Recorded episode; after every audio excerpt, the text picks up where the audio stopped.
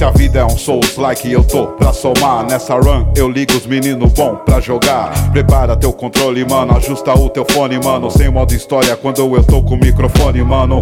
Eles querem Valhalla, nós faz o Ragnarok. A Hidden Blade estraçalha Loki no Vale da Morte. Então já sabe o que vai começar. Aumenta o volume, o Player 1 está no ar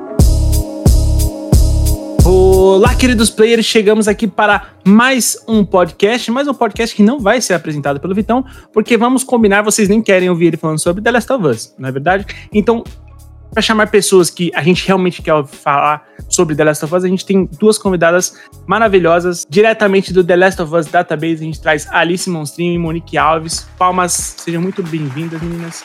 E, por favor, se apresentem aí para a galera pelos seus conteúdos Pra todo mundo já ficar sabendo como encontrar vocês, por favor. Obrigadão pelo convite, pessoal. Sempre bom falar de Last of Us, já que é a minha religião e a minha obsessão, né?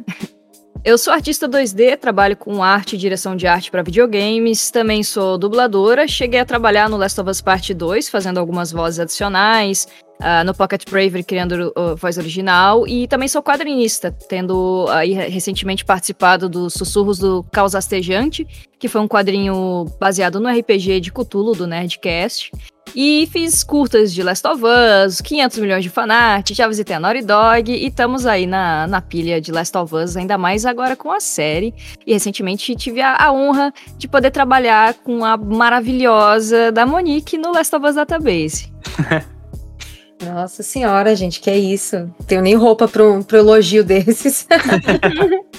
Bom, é, eu sou a Monique Alves, eu já tinha um outro database antes do The Last of Us Database, que é o Resident Evil Database, uh, que já tá mais estruturado, né? Agora o nosso segundo filho, o meu segundo filho, mais novo, é aquele que a gente tá, tipo, levantando, sabe? Que aparece na praia e o outro tá, tipo, se afogando. Não, mentira.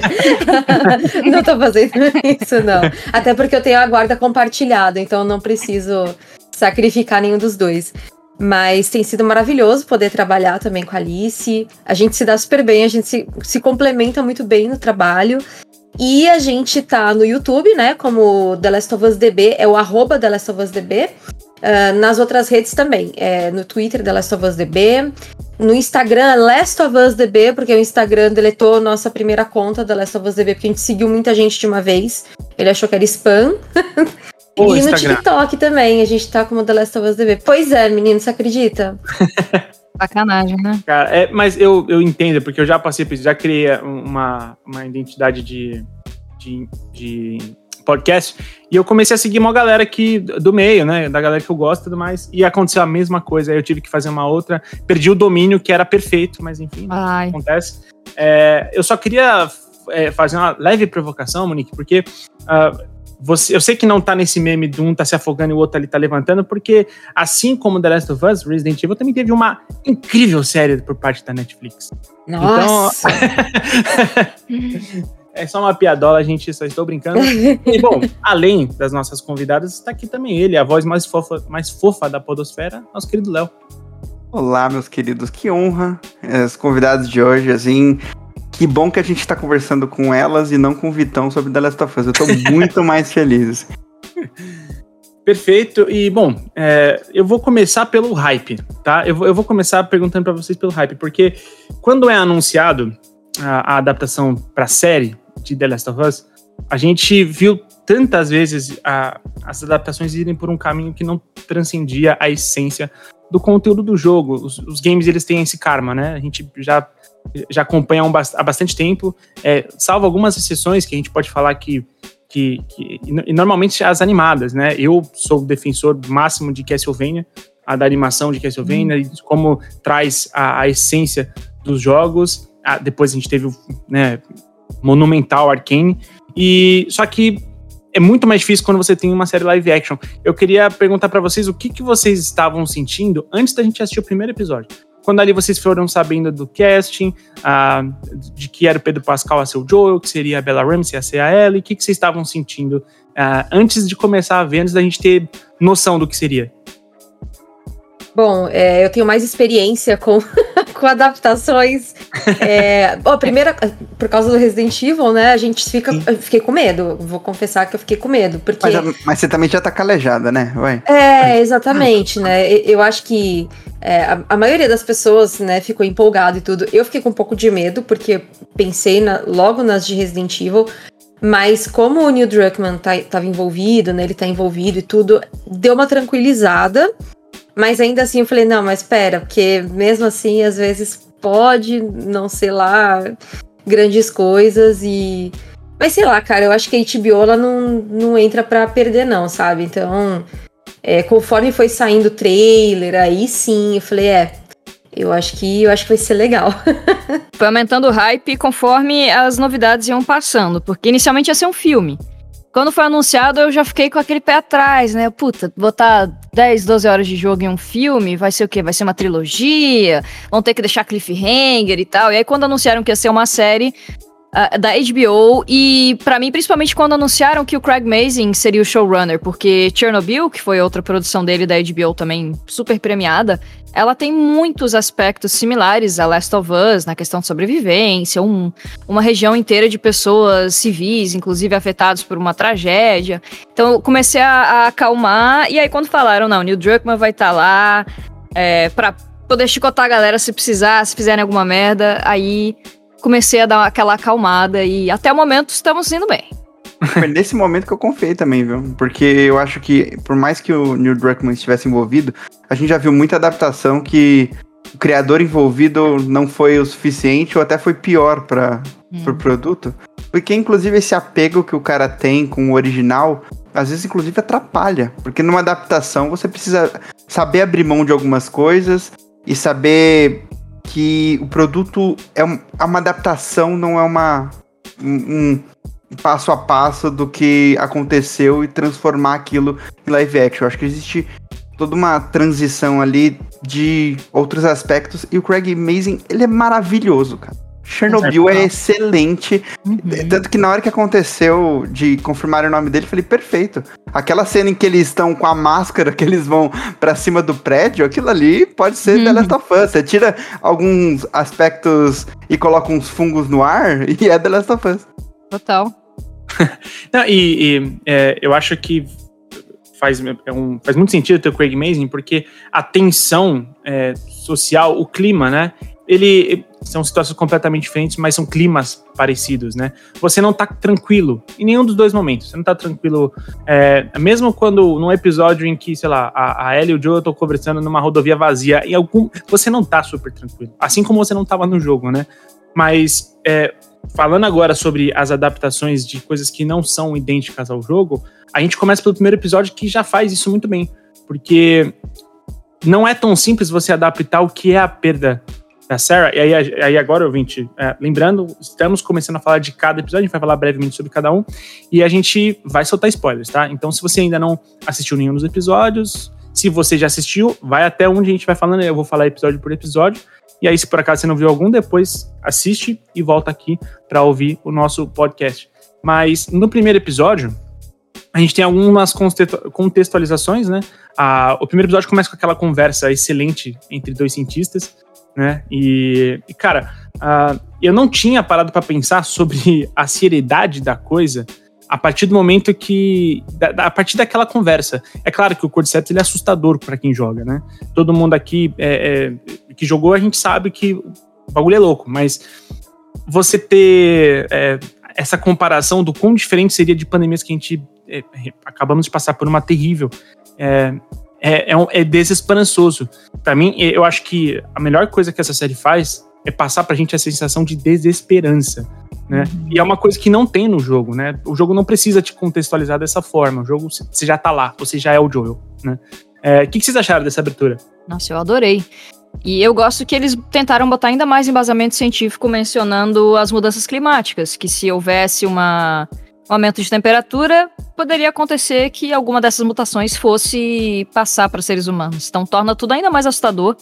Acho que foi uma, uma abertura muito legal e, e eu gostei muito dessa decisão de usar em 2003 como o início da, do surto do Cordyceps, ao invés de 2013, até por conta de parecer mais antigas as coisas e não se assimila tanto com o que a gente viu agora, né? Infelizmente, recentemente, com a nossa pandemia do Covid. Achei que essas decisões que mudaram da série pro jogo, pelo menos essa parte inicial aí, funcionaram super bem. É, eu gostei também dessa, dessa coisa de ligar com a mudança climática, né? É um. Olha, é aquilo, a gente tá aqui numa mídia ficcional e tudo, mas já tá tendo mudança climática.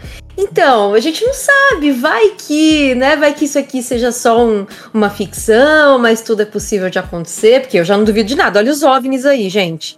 Eu já não duvido de mais nada, entendeu? Então eu achei muito legal eles puxarem a nossa orelha um pouco do tipo, isso aqui é uma ficção. Mas assim, super pode acontecer, tá? é, é eu, o ponto de evolução a partir do aquecimento global me também me deixou bolado. Não, não, não minto, não.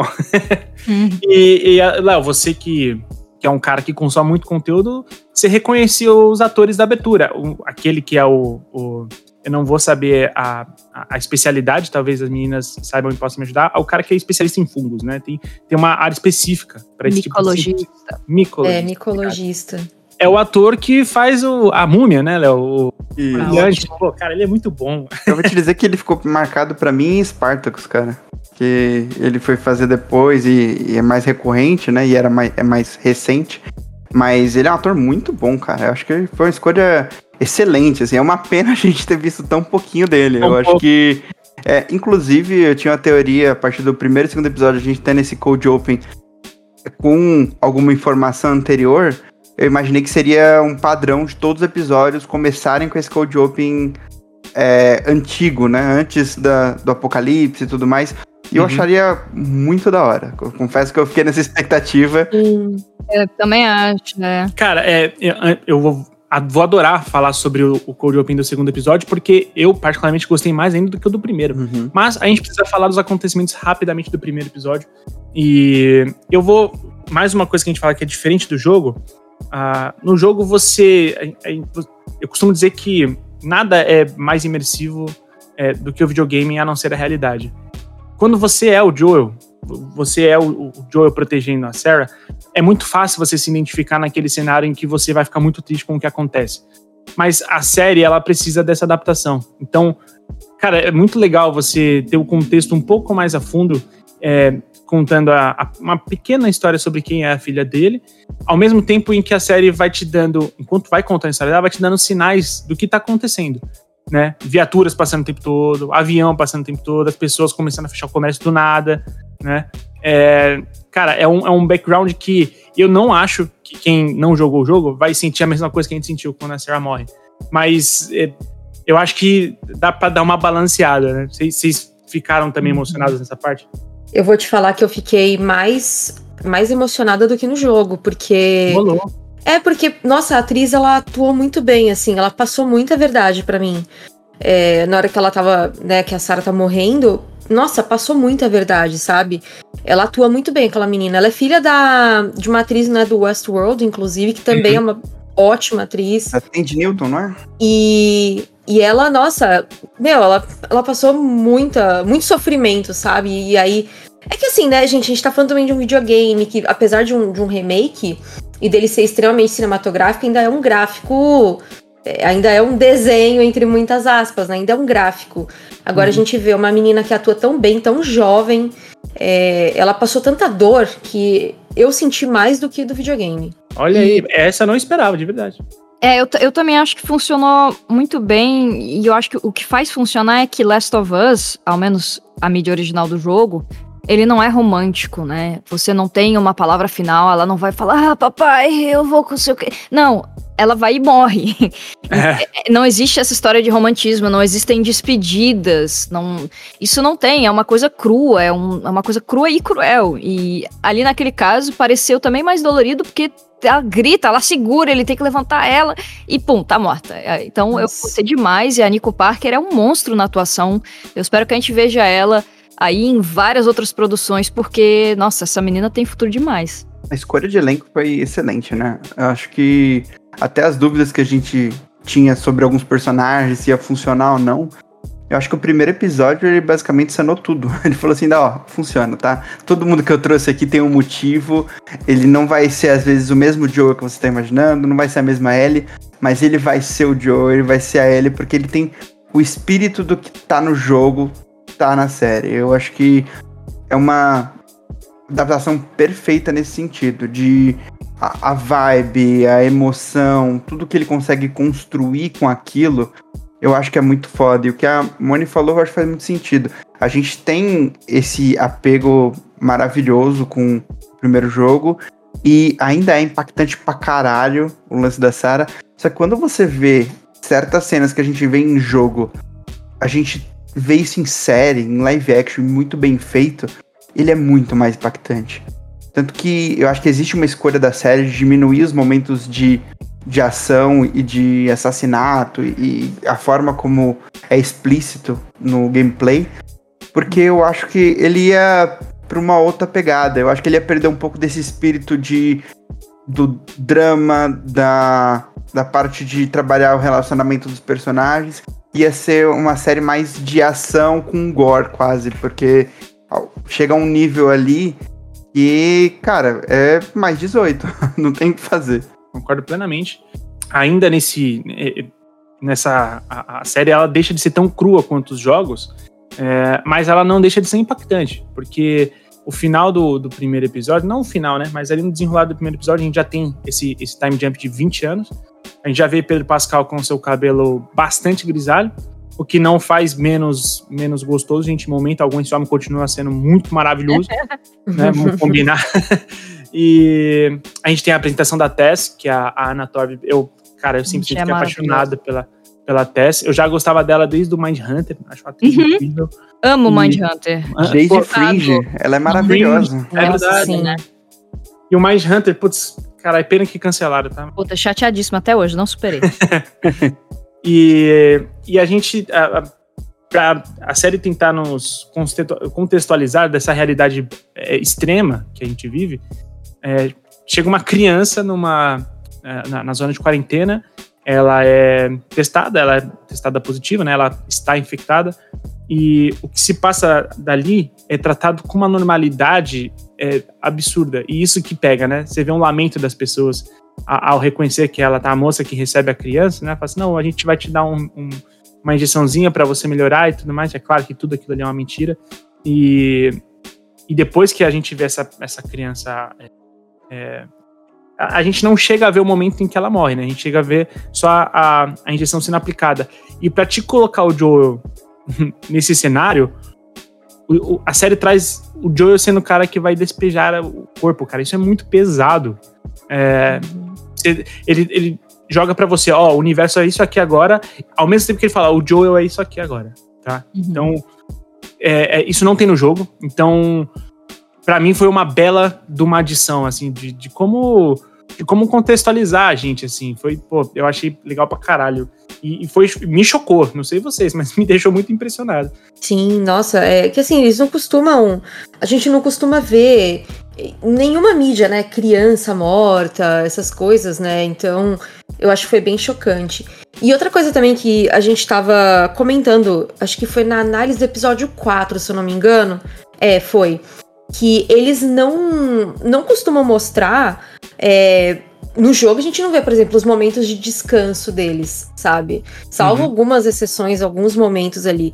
Mas foi legal a gente ver que eles param para descansar, como que eles montam um acampamento, sabe? Então, é, os cuidados que o Joel faz de, é, de preparar uma armadilha, alguma coisa assim, tudo bem que não deu certo, mas enfim, é, porque ele dormiu em cima do ouvido ruim. Mas eu acho legal, sabe? Você ter um pouco mais essa expansão também desse conteúdo, né? De, de você ver coisas que o jogo não mostrou. E que só são possíveis nessa mídia, né, também chega a ser complementar, né? Porque alguns, uhum. algumas lacunas que a gente tinha na cabeça, ele complementa. E se você quiser, a história da Last of Us pode ser uma só, com aspectos colocados dos jogos que não estão na série e da série que não estão no jogo. É, vira uma, um compilado. E eu gosto muito que. a- eu- me interessa muito a parte política de tudo. A gente até chegou a fazer um mini-doc ali no Last of Us Database sobre as facções, sobre infecção. Ah, mas no jogo a gente sabe que a Fedra é um poderio militar que tomou o poder. E na série isso é muito mais explícito como funciona. De que é uma ditadura militar, não sabe direito ali quem que são os, os chefes ou quem, quem que tá, vamos dizer assim, num corpo de poder, mas deixa claro que é um absolutismo com, assim, pena de morte e execução pública, né? O, o pessoal já ia ser enforcado ali no primeiro episódio porque simplesmente quiseram sair da zona de quarentena. Então, já deixa mais claro como que é a situação extremamente opressora de todos os lados, dentro da zona de quarentena, fora, com os infectados, com as crianças. Eu acho que isso é legal como um, um plano de fundo já muito ah, impactante da diferença que a gente vê nesses 20 anos. Eu acho que o medo, né? Parece que existe um medo de. Porque não sabem como lidar. Eu acho que É, parte, inclusive, dessa forma, dessa abordagem, é um receio de, mano, não sai da zona de quarentena. Não sei até que ponto você vai, você vai voltar infectado e acabou a zona de quarentena pra todo mundo. É. Porque você não tá colocando só você em risco, mas todo mundo. E olha que, que cenário que a gente passou aí parecido, com circunstâncias de pessoas infectadas que não tinham mínimo de noção de coletividade, sabe? E você fala, caralho, é, dá pra fazer tantos paralelos. Não, a- além disso, imagina ah, ah, que assim, as zonas de quarentena são altamente violentas, né? A, a- a- Uhum. ah, pô, perfeito, é, é, é altamente violento, é um cenário extremo.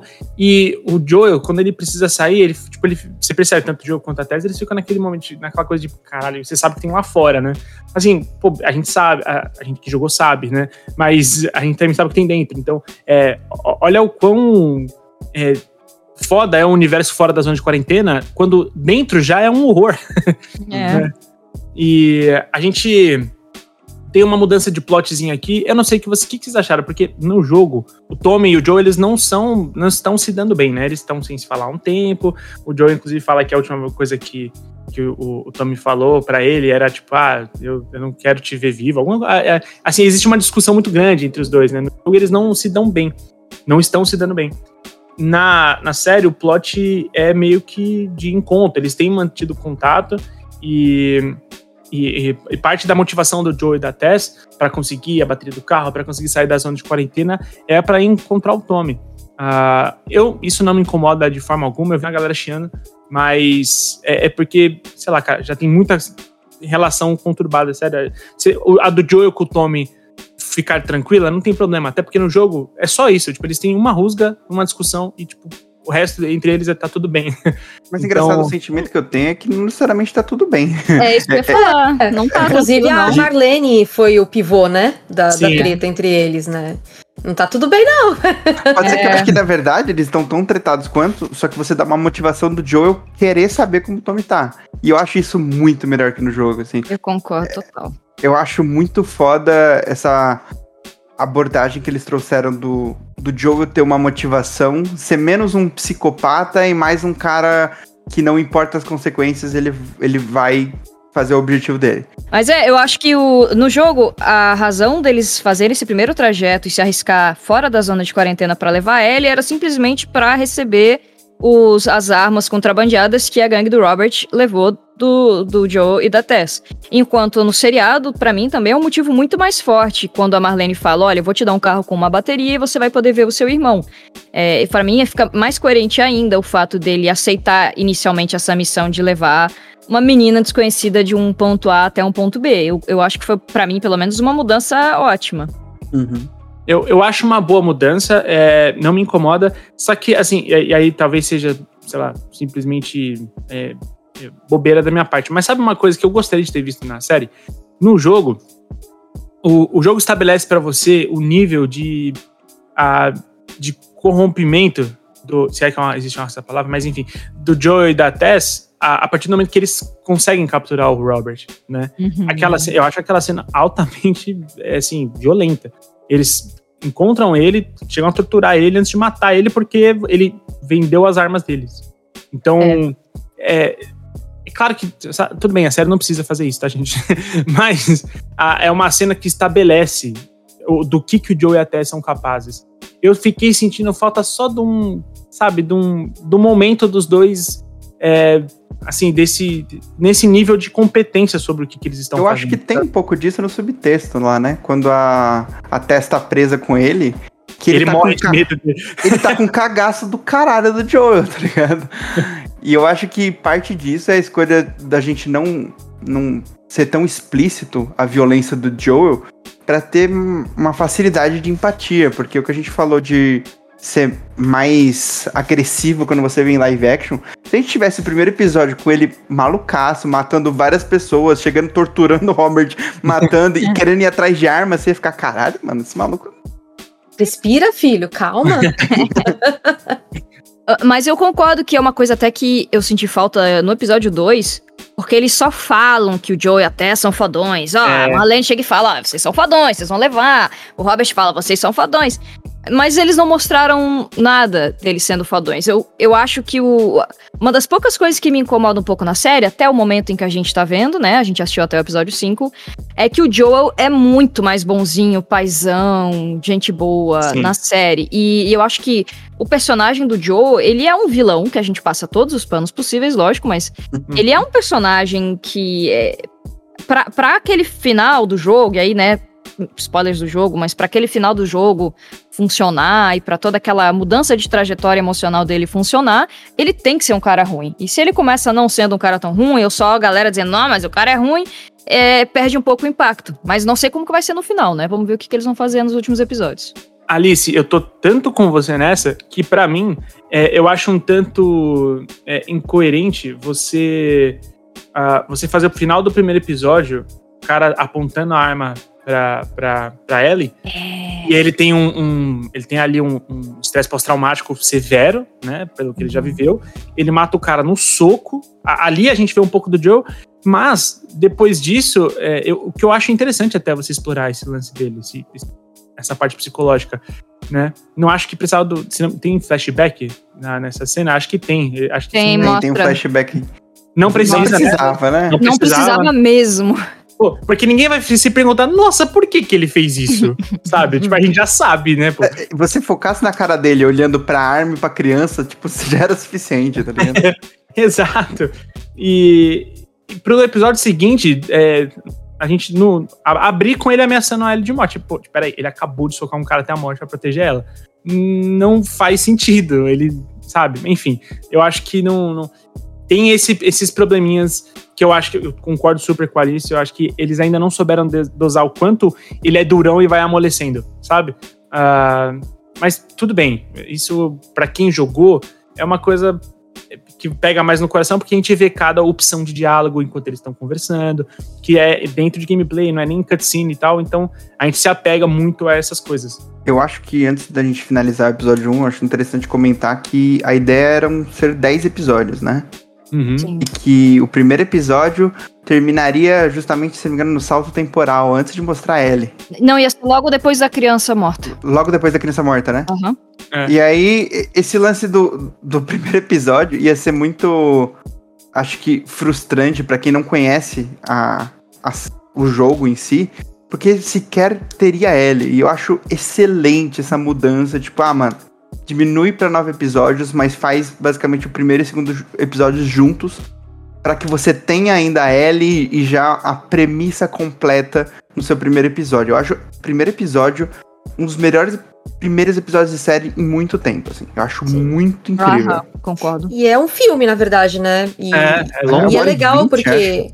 É, e eles não cortaram nada, né? Eles poderiam ter, sei lá, secado ao máximo, mas não, eles deixaram tudo, inclusive, tipo, momentos contemplativos da, da Sarah olhando, tipo, sei lá, é, os caças passando, sabe? Eu achei legal isso também. Uhum. Adorei a relação que a Ellie tem com a Marlene, e a gente não tem isso no jogo, né? A gente não tinha essa, essa Verdade. relação anteriormente delas conversando, dela presa, dela explicando a importância da Ellie pra ela. E, cara, acho incrível, muito foda, muito foda mesmo. E que nos deu um, um, um aprofundamento também no que é a, a, a leve organização que eles tinham ali em Boston.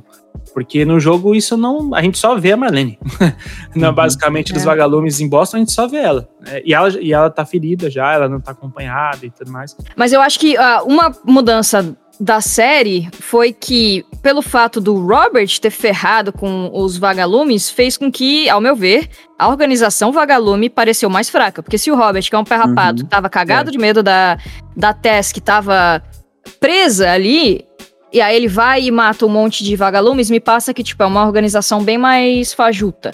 No início É. eu não sei se eu gostei tanto disso ou não, pra falar a verdade, mas eu entendo que tinha uma necessidade de resolver o problema Robert e iniciar a- uma motivação para que a Marlene fosse negociar com o Joe e a Tess pra levar a Ellie. Então eu entendo a- o ponto de vista eh, narrativo, os episódios não podem ter 50 horas cada, mas deixou os vagalumes um pouquinho mais fraquinhos. assim. Sim, sim. Não, eu, eu tô tão junto com você que, pra mim, a- do episódio. A, a- aquela milícia que toma conta da outra Fedra lá onde tá o, o Sam o Henry parece ser muito mais poderoso que os vagalumes. É, Fácil, fácil, é. A gente tem um, a gente vai ter uma noção um pouco melhor dos vagalumes no segundo episódio, é, que abre com mais uma um cold open em Jakarta. Nesse caso, é, eles meio que estabelecem, não, não é não é exatamente isso, mas a série dá a entender que pode ter sido o paciente zero em Jakarta, na Indonésia. É, quando a série começa mais uma vez, ah, qual é a especialidade, Alice, que eu já esqueci, por favor? Micologia. Pensa no Mico. macaquinho, no mico.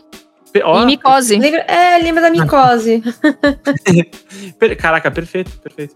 E começa com uma micologista sendo chamada, sendo in- intimada, né, por um, um governo ali altamente militar, colocando ela dentro de um laboratório, mostrando para ela a, um- um- uma lâmina, né, de laboratório com a substância. Ela olha, ah, isso aqui é cordyceps, tal, não sei o que. Então, tá no humano, ela fica incrédula, coloca ela para analisar um corpo e ela vê que é isso aí.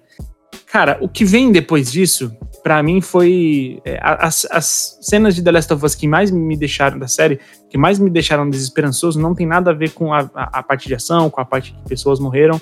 É especialmente essa parte.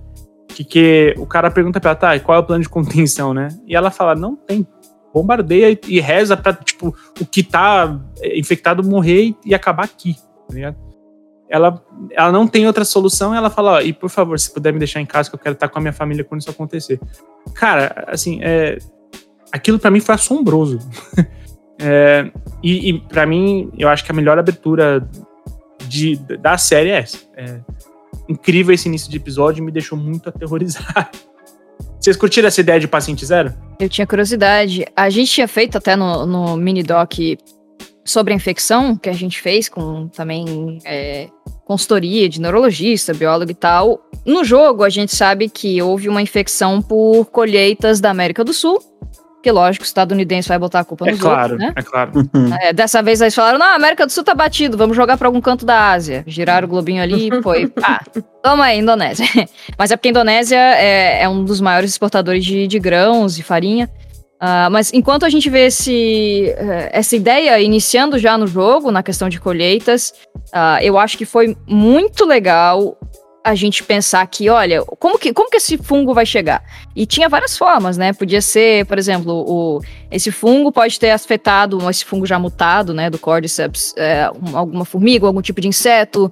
E, aí, né, uma das teorias que o pessoal falava antes é os macacos comeram esses insetos, as fezes do macaco pode transportar uma, um material ali, que é uma coisa similar ao que acontece com a toxoplasmose, né, que o Toxoplasma gondii precisa passar entre um hospedeiro até o outro para chegar no, no modelo reprodutivo, e, e ali eles deram já as respostas pra gente, né? De que foi na farinha, alguém começou a se morder, a gente não sabe exatamente quem é o paciente zero, porque aquela pessoa da, da maca, né? Aquela mulher foi mordida por alguém.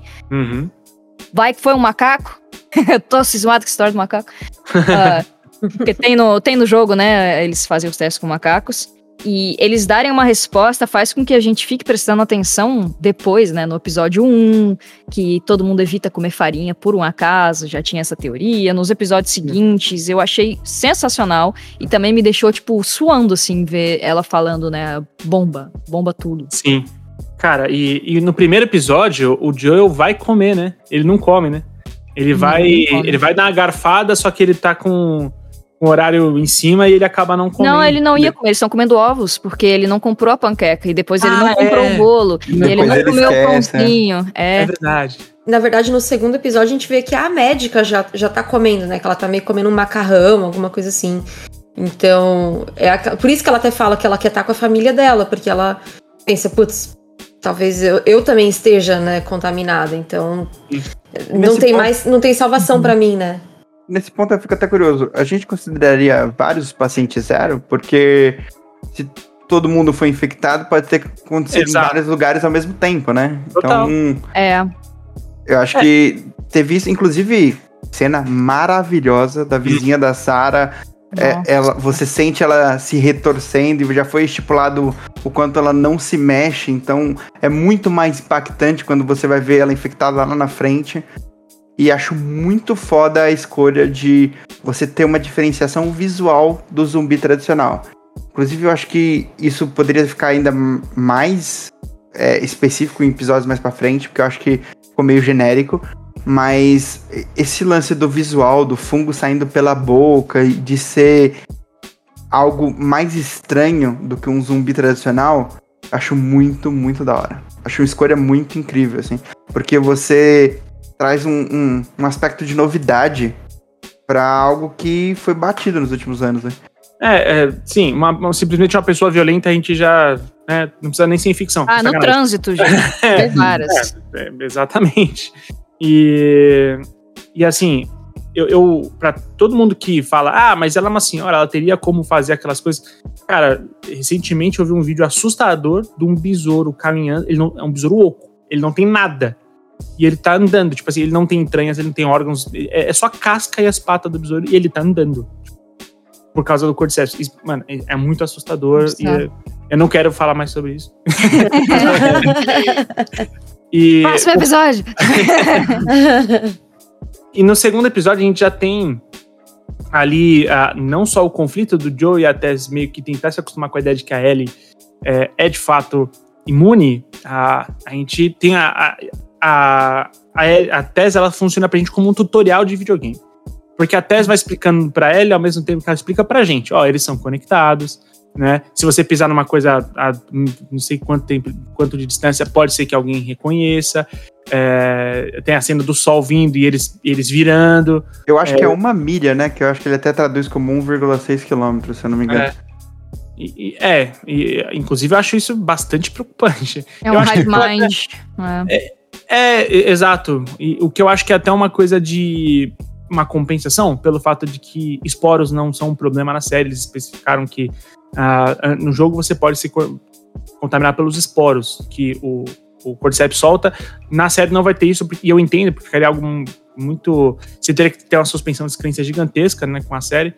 E, Mas se é, bem que tem uma senhora com Alzheimer com tentáculos saindo e comendo a filha. Então, até a suspensão de descrença acho que tá tranquilo. E, e a gente tem o primeiro, emba o primeiro embate já com os clickers no, no museu. né?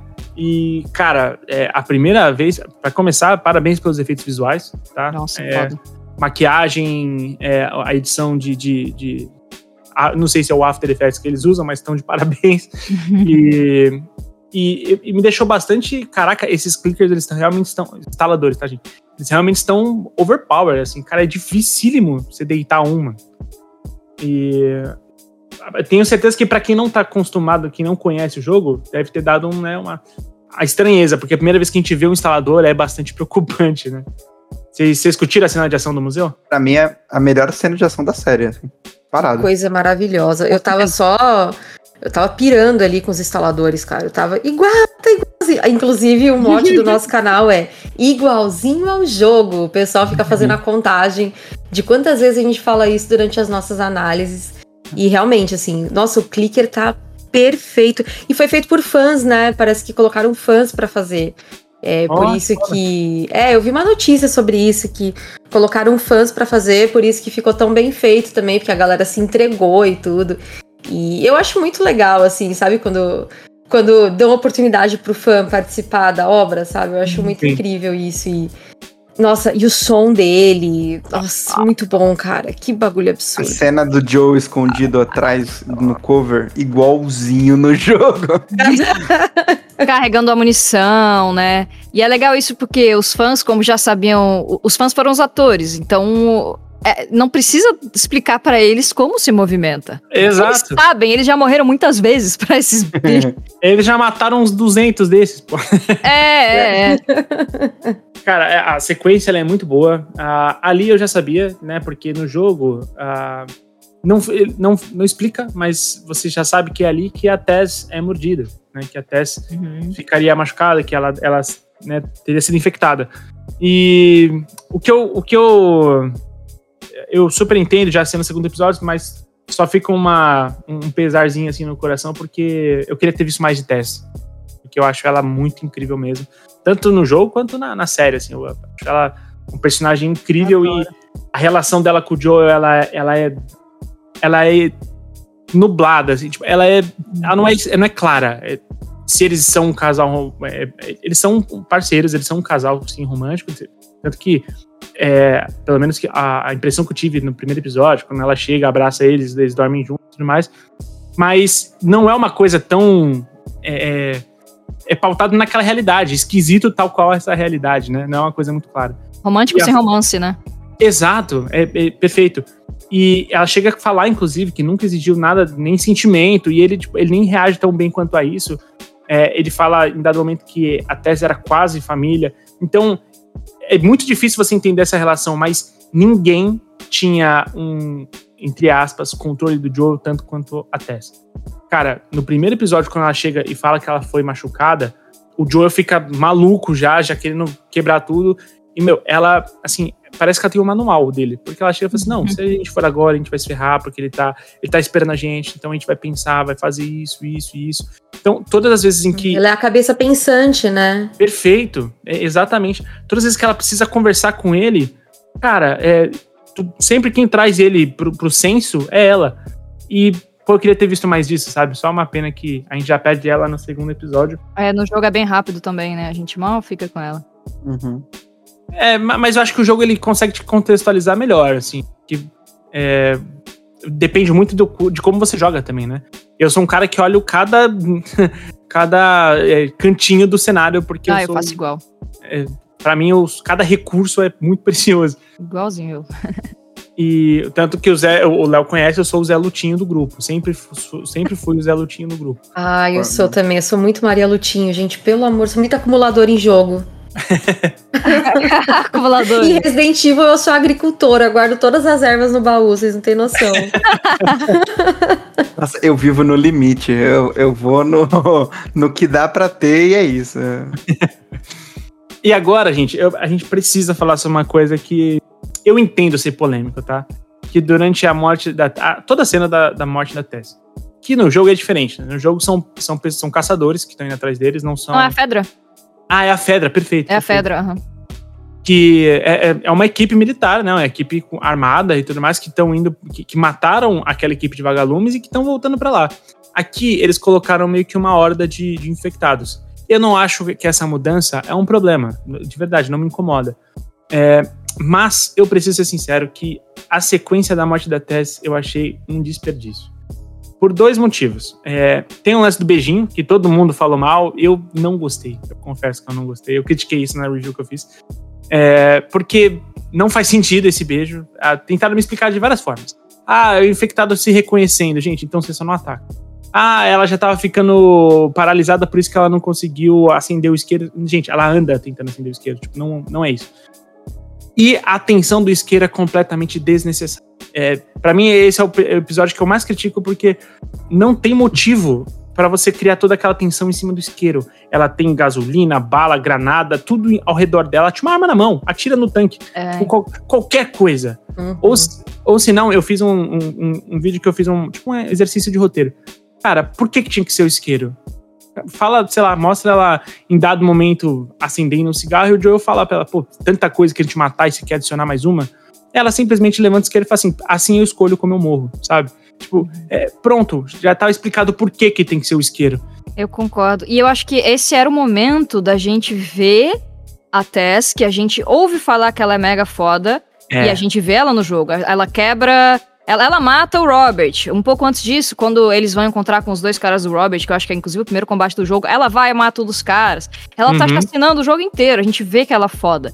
Ela Ali- sempre atira antes do Joel, né? Sempre, É. sempre. Uhum. Trigger happy pra caralho. E ali ela cheia de armas, eu acho que também. É, e engraçado que a gente falou isso na nossa análise, né? Eu e a Mônica, a gente tava falando sobre isso. Eu também achei que esse era um momento que poderia ter sido muito legal de explorar como a Tess é foda. Ela podia, tipo, tá ali tancando uma porrada de infectado. E. E foi só tentar. A parada assim que eu vou reclamar isso do episódio 5. Foi muito romântico e poético, sabe? E Last of Us é cru, pelo menos no jogo, assim, é cru e cruel. Então eu acho que foi uma cena que não coube bem. Ficou meio esquisito. Eu também não gostei muito. Talvez fosse melhor nem mostrar, né? Mostrava entrando lá e depois eu mostrava explo- explodindo de fora. Fosse É, talvez inclusive mais impactante. pois é. Eu também achei que foi assim uma muito romântico assim. As coisas não, pelo menos em Last of Us, assim como na, na vida real, elas não acontecem porque vai ter um significado, não sei o quê. É. Elas só acontecem. Uhum. Eu gosto na teoria do lance do, do infectado se, se conectando. Eu, eu gosto na teoria. Mas eu gosto na teoria como foi feito em alguns outros momentos. Eu acho que poderia ter sido feito melhor, inclusive. Eu acho que o lance de parecer um beijo e ser tão longo a cena, acho que ficou meio.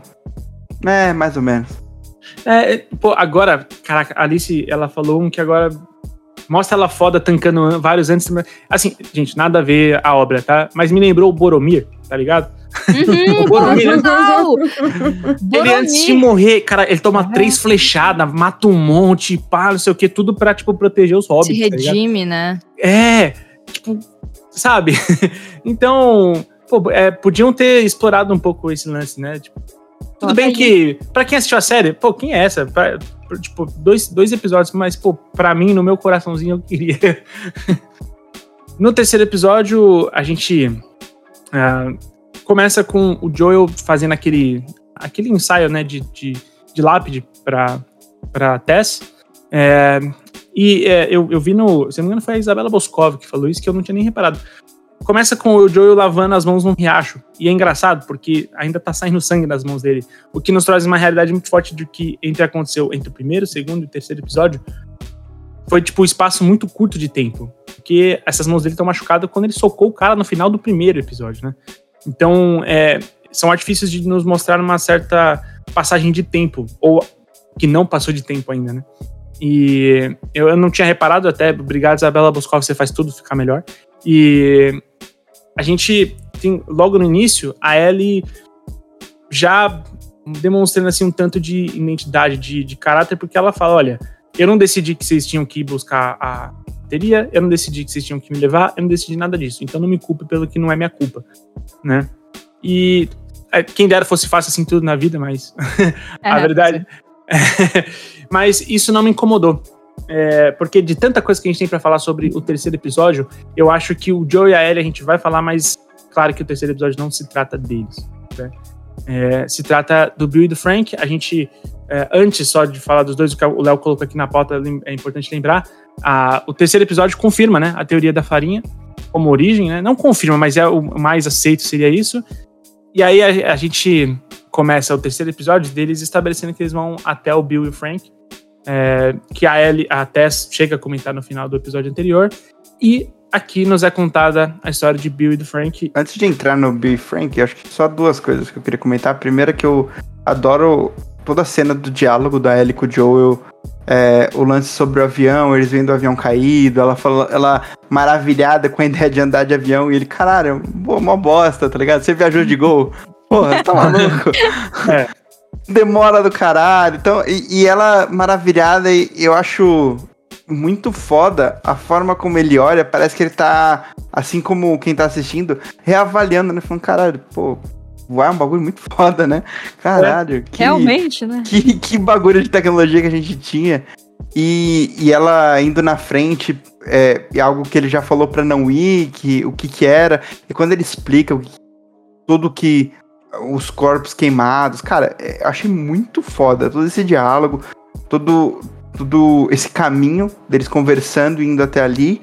E um pouco antes, eu queria a opinião de vocês sobre quando a Ellie desce lá naquele porãozinho e encontra o infectado nas pedras, assim. O que vocês acharam dessa cena? Eu acho que a gente sabe o que aconteceu pelo, quando ela foi mordida. Ela, a gente sabe.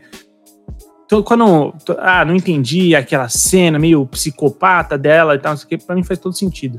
Tudo bem que as pessoas que já se, é, ainda não sabem como ela foi infectada, ainda não vão descobrir o porquê que ela age daquela forma.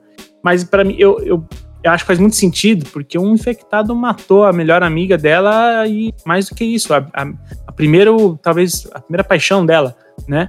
E como um infectado fez isso, é normal que quando ela encontre um que ele está todo preso, tipo, ela traz à tona isso e ela vai ficar, meu, é, é uma reação de, de raiva, uma reação de, de ódio pelo que ela já passou eu entendo que para quem não assistiu, é, para quem não jogou, desculpa, seja uma coisa perdida. A, a, obra ela tem que se completar nela mesma. Eu sou super a favor disso. É verdade. Só que para mim é, faz sentido aquilo porque eu sei o que aconteceu. Mas eu, eu entendo quem critica porque realmente não deram esse contexto ainda.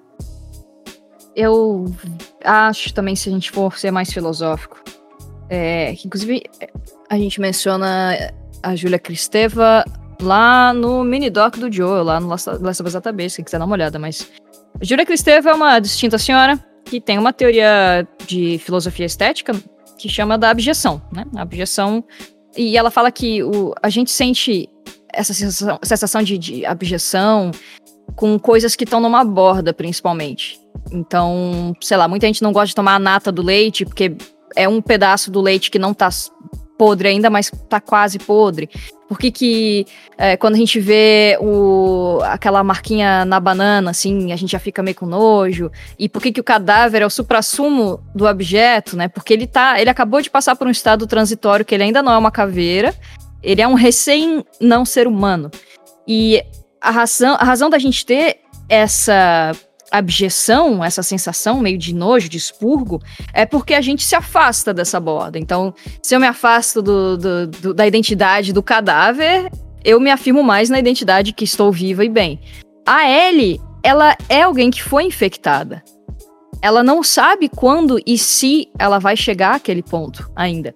Por mais que faz semanas e tudo indica que realmente ela é imune, é, eu vejo aquela cena também como um jeito dela tentar se afastar daquilo que ela tá vendo, que poderia ser bem o futuro dela, tal qual teria sido da, da Riley, né? Então, eu acho que se, se a gente fosse mega filosófico, dá para pensar numa questão moral de se eu matar isso aqui, significa que eu não sou isso aqui. Eu tô mais longe, eu tô mais distante, é, eu, eu tô mais viva. Cara, eu, eu esperava ouvir qualquer coisa, menos tal, tamanha profundidade no Player 1. Obrigado por isso. é, eu falo que a gente tem um, um, um, diferencial lá no The Last of Us Database que se chama Alice Monstrinho, não é à toa. é, e você, Mani, o que, que você achou da cena do, da Ellie com o infectado? Cara, eu, eu achei que também tem um pouco de curiosidade ali nela, né? Porque, querendo ou não, ela é uma menina de 14 anos, então eu acho que ela tá um pouco curiosa para saber o que, que tem dentro né? E a uhum. gente já sabia o que tinha dentro, porque a gente viu a, a médica, né, cutucando lá, abrindo o corpo do. A micologista lá abrindo o corpo do cadáver, né? Então eu achei interessante ela ver o que, que tem dentro. É tipo, o que tem dentro aqui? E aí casa com aquilo que o Sam também falou para ela depois no outro episódio. Ah, mas é, será que dentro da, do monstro ainda é você? Então eu acho que ela foi ver se era, né? É, claro que ela, não contando com o que o Sam disse, mas ela também tinha essa curiosidade de certa forma, né? Então, de certa forma, é até um, já um presságio para o que o Sam vai perguntar para ela mais para frente na série também, né? Faz sentido, faz sentido mesmo. Mas se o Léo perguntou é porque eu acho que ele sentiu. Não, uma... eu acho que eu concordo com o que elas falaram já. Para mim, é, é, muito do que elas disseram é, é do que eu consegui com a cena. Para mim, acho que tem um pouco de cada dessas coisas que a gente falou. Perfeito. É, a gente chegando é, para conhecer, porque a transição é muito bem feita, né? A, na estrada eles veem corpos, né? Não corpos, eles veem esqueletos, né? Vê as caveirinhas da galera, é, assim, já no, no, no, encostamento da estrada. E, e aí a gente tem um flashback do que teria acontecido, quem são aquelas pessoas, que nada mais é do que a cidade em que o, o Bill tá, né? O Bill é o que se, é aquela galera que se denomina su, survivalists, né? Que é os é, eu não saberia como transportar isso para nossa língua, mas. Traduzimos para paranoicos. Paranoicos, né? é, é isso, eles são paranoicos. Sim, sim. Acreditam em teorias das, da conspiração absurdas e tudo mais. E tudo bem que, né, talvez ele fosse o mais certo em imaginar que alguma coisa muito horrível pudesse vir a acontecer, né? Mas isso não é a, a média das realidades do, do, dos universos. E quando a gente descobre uh, o que aconteceu, a gente já tem uma noção de quem é o Bill. A gente só não viu mais ou menos aquilo acontecer no jogo. A gente acha ele numa cena em que a gente é pego por uma das armadilhas dele. E, e ele vai vivendo uma vida ali muito feliz dentro do pequeno, eu costumo dizer que é o pequeno playground dele, assim.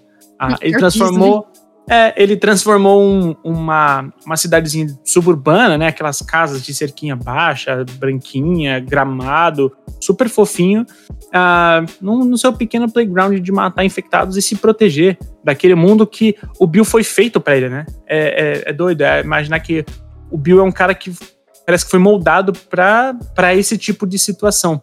O sentimento dele não é desespero, né? Até que enfim ele chegou sorri, meu momento. É, é horrível. É, ele fala que ele não gostava do mundo, né? Que ele não gostava de ninguém. Então, imagina, é, você vê todo mundo desaparecer, tipo, esqueceram de mim, sabe? Tipo, todo mundo desapareceu, graças a Deus, a minha família desapareceu. É, tô livre, livre, sabe? Então é. Eu acho que foi muito nesse sentido também pro Bill. E, e, e, realmente, ele é um cara todo paranoico. Ele acha que o 11 de setembro foi uma conspiração, sabe? É, é, e é engraçado o, o, quanto ele usa tudo isso para esconder quem ele realmente é também, né? Hum. Mais Sim. pra frente, o Frank falando, você acha que só tem nazista no governo? Ele falou, mas tem mas ele agora, tem. mas é sempre assim, pô. Cara, perfeito. E, e, e, é engraçado porque a série, ela, ela, ela vai te dando um, um, uma noção engraçada de quando tudo isso acontece, você, aí começa, entra uma música country e aí ele começa, né? Ah, ligam, prepara ali, monta um, um. Ah, como é que fala? Quando acaba a luz, um gerador. Gerador. gerador. ele monta o seu gerador, ele começa ali a fazer as suas, as suas armadilhas com metralhadoras, com fogo, com serra, com tudo. E aí ele tá lá comendo, ele montou um esquema de câmeras, né? Que, que ele já tinha antes, né, na real. E Vai lá e, e morre um infectado. Ele, ah, nunca, nunca cansa, never gets old, né? Aí, conforme vai passando, você vai vendo que a cada infectado que aparece, ele tipo, fica com uma. Ah, que saco, sabe? Tipo, com o tempo, ele vai. Ele vai deixando de, de, de, achar, de achar felicidade nesses pequenos detalhes, tipo, matar infectado. Mas. E nesse momento que um humano cai em uma dessas armadilhas, que é o Frank. Cara, a gente. Não tem como a gente passar reto pelo que, que foi as manifestações desse, sobre esse episódio. Acho que seria, assim, besteira da nossa parte fazer isso. Ah, as pessoas criaram um grande é, rage sobre isso, ah, especialmente por, pelo episódio ser protagonizado por um casal de homens, né? Por uma história de amor muito bem contada que, são, que é protagonizada por dois homens.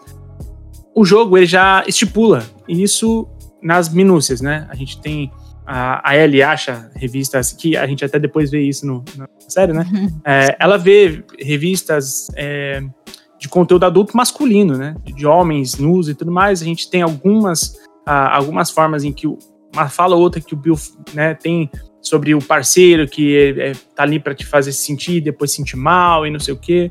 Então a gente, né, isso é estipulado alguns momentos durante o jogo. A série, ela se aprofunda nessa história. E tem gente que critica porque, enfim, porque a gente sabe por quê, porque é preconceituoso. Tem gente que critica porque acha que no, no, nos detalhes ficava mais, mais interessante, mais legal. Eu, particularmente, eu quando eu fiz o vídeo sobre esse episódio, eu literalmente chamei ele de perfeito. Porque para mim eu não tenho um ponto a ser criticado desse episódio, porque ele é simplesmente uma belíssima história de amor. É, e, e tá tudo certo, não tem nenhum problema com isso eu não colocaria nenhum defeito nesse episódio, porque para mim ele não tem. E. E para mim ele funciona meio que como, como um spin-off, sabe? Episódios que não contam exatamente sobre o plot, mas que é bonito do mesmo jeito, sabe? É, eu, claro, eu vou perguntar para vocês o que, que vocês acharam, não só do aprofundamento da Frank. Uh, a gente não precisa ficar falando óbvio aqui o tempo todo do, sobre o preconceito da galera, mas que, vamos ser sinceros, todos nós que jogamos o jogo já tava esperando isso aí, ó, desde que quando começou a gente já tava. Sim. Ainda mais quando anunciaram que vai ter segunda temporada retratando os do segundo jogo. Ixi! Boa sorte para esse bando de otário. É. Então, por favor, eu quero ouvir vocês. Ah, eu acho que a gente tá alinhadíssimo. Uh, eu vejo que muita gente reclamou pelo fato de que foi mudado, né? No, na série, você não tem a interação do Joe e a Ellie no tempo atual com o Bill. Uhum. E até aí eu entendo o porquê dessa reclamação. Mas eu não trocaria nada do episódio só para poder ver a Ellie fazer duas, três piadinhas ali com o Bill, sabe? Eu também acho é. que foi um, para mim foi um respiro, um refresco assim, um, um refresh, não tenho tradução tão boa, mas foi um respiro no que a gente acha que são séries pós-apocalípticas, porque é uma história linda, é uma história que me tocou muito. É, meu Deus, eu chorei esse episódio. Acho que o que eu não chorei nunca na minha vida em filmes. Assim, eu não costumo chorar para nada. Meu coraçãozinho de pedra não chora com morte de Sara, com morte de. Não. Ô, mas. Não, eu sou um, um bicho ruim. Mas esse episódio, cara, me pegou de um jeito.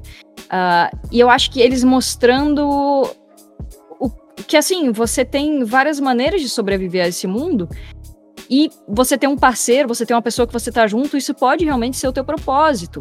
É, o Last of Us é uma história de amor, né? Nesse caso, Sim. fraterno, só que a gente tem várias formas de explorar histórias de amor e histórias entre personagens. E eu acho que essa, essa jornada inteira deles com o, aquele, aquela coisa assim de, nossa, algo tão mundano quanto um morango já não existe praticamente nesse mundo. Então, é uma coisa que uhum. emociona essas pessoas e para mim foi um episódio que impactou tanto que, cara, eu juro que eu até repensei algumas coisas da minha vida, assim, alguns privilégios da minha vida.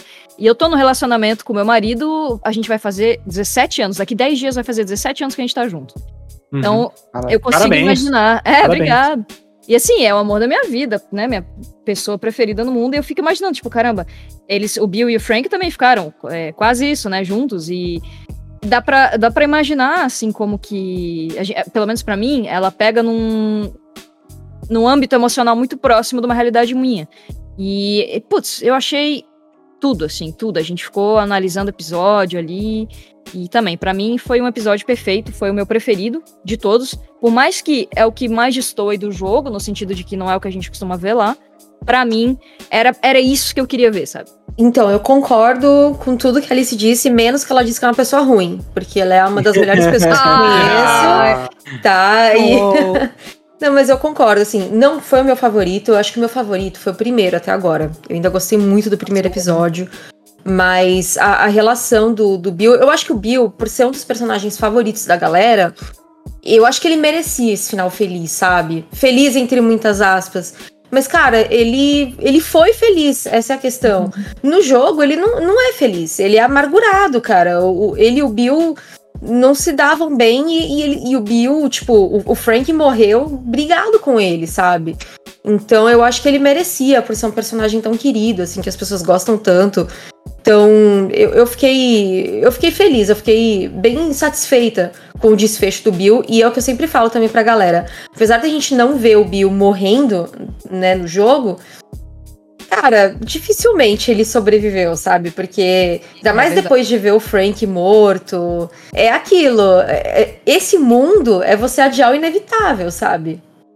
Exatamente. É per perfeito. E eu acho engraçado porque, assim, é, as pessoas que usam, uh, que, que, gostam de criticar esse episódio, elas gostam de usar alguns subterfúgios que eu acho meio, meio nada a ver, sabe? Tipo, ah, no, mas no jogo ele não, ele não morre. Então, não importa, porque no jogo você encontra o Bill, você tem ali a parte com ele, e quando você vai embora, você vai embora com o carro, novas roupas e recurso. Assim como na série, uhum. sabe? Tipo, nem no segundo jogo ele aparece. Eu acho que até a carta do, do Bill é um complemento bom Boa, isso. muito. Porque eu, eu acredito que ela tem muito da função que os diálogos deles tiveram no jogo. Uhum. Eu acho que, que a Alice falou, abrir mão da interação da Ellie com o Bill pra ter essa história, tudo tranquilo. Eu abro mão de boa. Esse episódio é Nossa, excelente, excelente demais. E excelente em tudo. Em trilha sonora, em momentos, em construção, em atuação.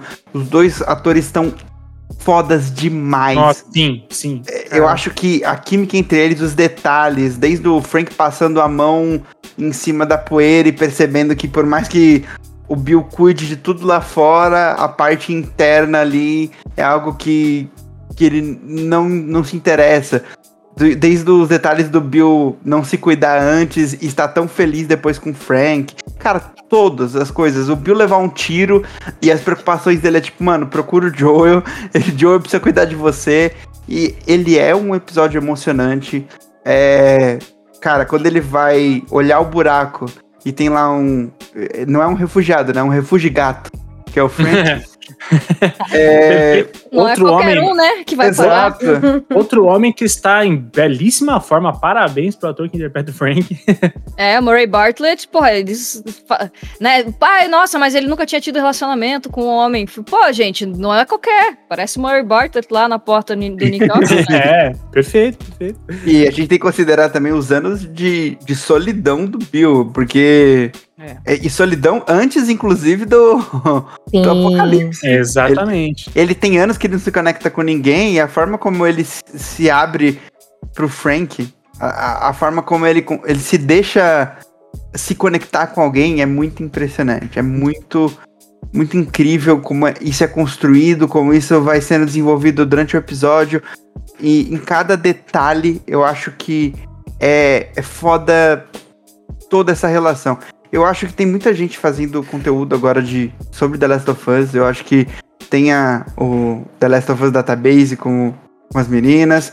Tem o Podcast of Us da Mikan com o André do Jogabilidade, que também é muito bom, muito incrível o que eles estão fazendo. Os vídeos do PH Santos. E tem um vídeo especificamente que eu quero indicar sobre esse episódio, que é o do Fiquei Gaveta. puto, tá? Fiquei puto, tá? Você não Não, citou. não, mas é porque você tá em não, casa, tá? pô. Fiquei Você puto, tá em casa. Nada, tranquilo. E o. Queria falar sobre o epi- o, o episódio que o Gaveta fez sobre, Eu vi, eu vi. sobre isso. E é incrível, porque o que ele fala é. Faz total diferença todos os detalhes do episódio. Faz total diferença ser um relacionamento gay, faz total diferença o final ser esse pro Bill. A gente ter esse destino pra ele e todo esse desenvolvimento só agrega demais à série e ao mundo de The Last of Us. Cara, eu. Tanto. Pra mim, tem duas partes desse episódio que me pegam muito. A gente tá se estendendo um pouco nesse episódio, gente, porque é o mais falado. Eu acho que. é, eu acho que é o que merece mais atenção mesmo. É, e. Tem duas, duas partes nesse episódio que me pegam muito, que é a, a frase que o, o, o Bill fala pro Frank, que eu, eu não tinha medo antes de conhecer você. Isso é muito poderoso, porque agora ele realmente tem algo a perder. Antes ele não tinha. É, tanto que quando ele perde, ele não quer mais viver. E um gancho que puxa isso, que, cara, hoje, hoje, em 2023, você fazer um final shakespeariano dar certo, assim, é muito difícil. Tá ligado? Você, você precisa ser muito. Você precisa contar a história muito bem para fazer funcionar. Sabe? Quando o, o Frank percebe que o, o Bill já tomou a dose dele, É o contrário, né? Ou- é, é, é, é- não é isso. Quando o Frank percebe que o Bill, antes de dar a dose pra ele, Ah, já entendi, tomou dele. entendi, entendi. Eu que tô. O cérebro aqui tá lento, gente. Não, imagina, imagina. É, tipo assim, você. E você percebendo junto com ele, você fica tipo. Aquilo, ao mesmo tempo que faz todo sentido, é doído pra caralho, porque. E tudo bem, porque eles morreram em tantas, tantas formas que eles poderiam pra morrer, eles morreram dessa.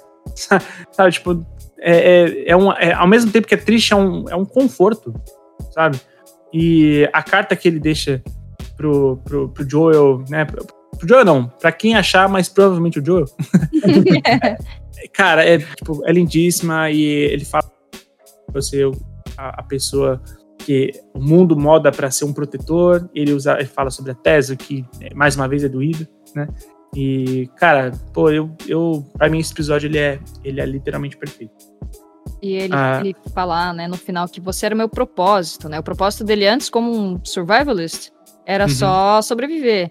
E aí, claro, fica o paralelo perfeito do Joel com a Ellie. O propósito do Joel até aquele momento também era sobreviver.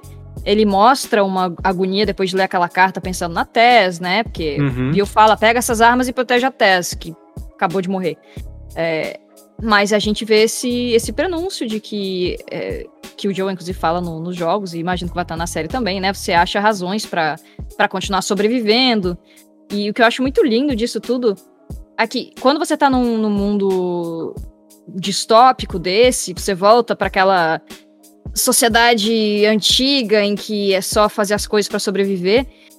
Ele volta a, a mexer em arte, a tocar piano depois que o Frank aparece. Então, Sim. é aquela coisa de que as artes são deixadas de lado, porque a arte não é uma coisa necessariamente fundamental para sobrevivência, mas é o que faz a gente querer viver. Então acho que tem muito essa coisa de que é, ele teve que ele mudou a perspectiva dele e, e só uma pequena vírgula com a cena do casamento, né? O Frank fala, olha, hoje vai ser meu último dia, a gente vai se casar e depois eu vou comer uma refeição maravilhosa, você vai preparar para mim e eu vou morrer. E em 2003, que é quando rola essa pandemia de Cordyceps, ainda era proibido o casamento gay nos Estados Unidos. Ah, Tem um passo a mais de dor barra alegria dessa cena que eles precisaram acabar o mundo para poder se casar, porque no mundo pré-Cordyceps era proibido eles se casarem, sabe? Então, caralho, que resgate incrível, viu, Alice? Ah, essa cena me pegou tanto. É, eu, eu não tinha nem. Eu nem peguei esse ponto aí. Pô, muito foda. Você já tinha posto na garrafa? O bastante para matar um cavalo. Não é um suicídio trágico no fim da peça. Eu tô velho. Eu tô satisfeito.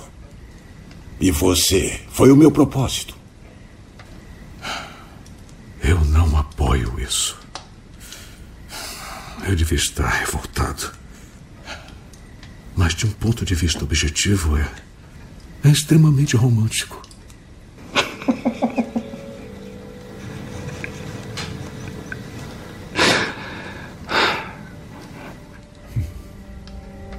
Me leva pra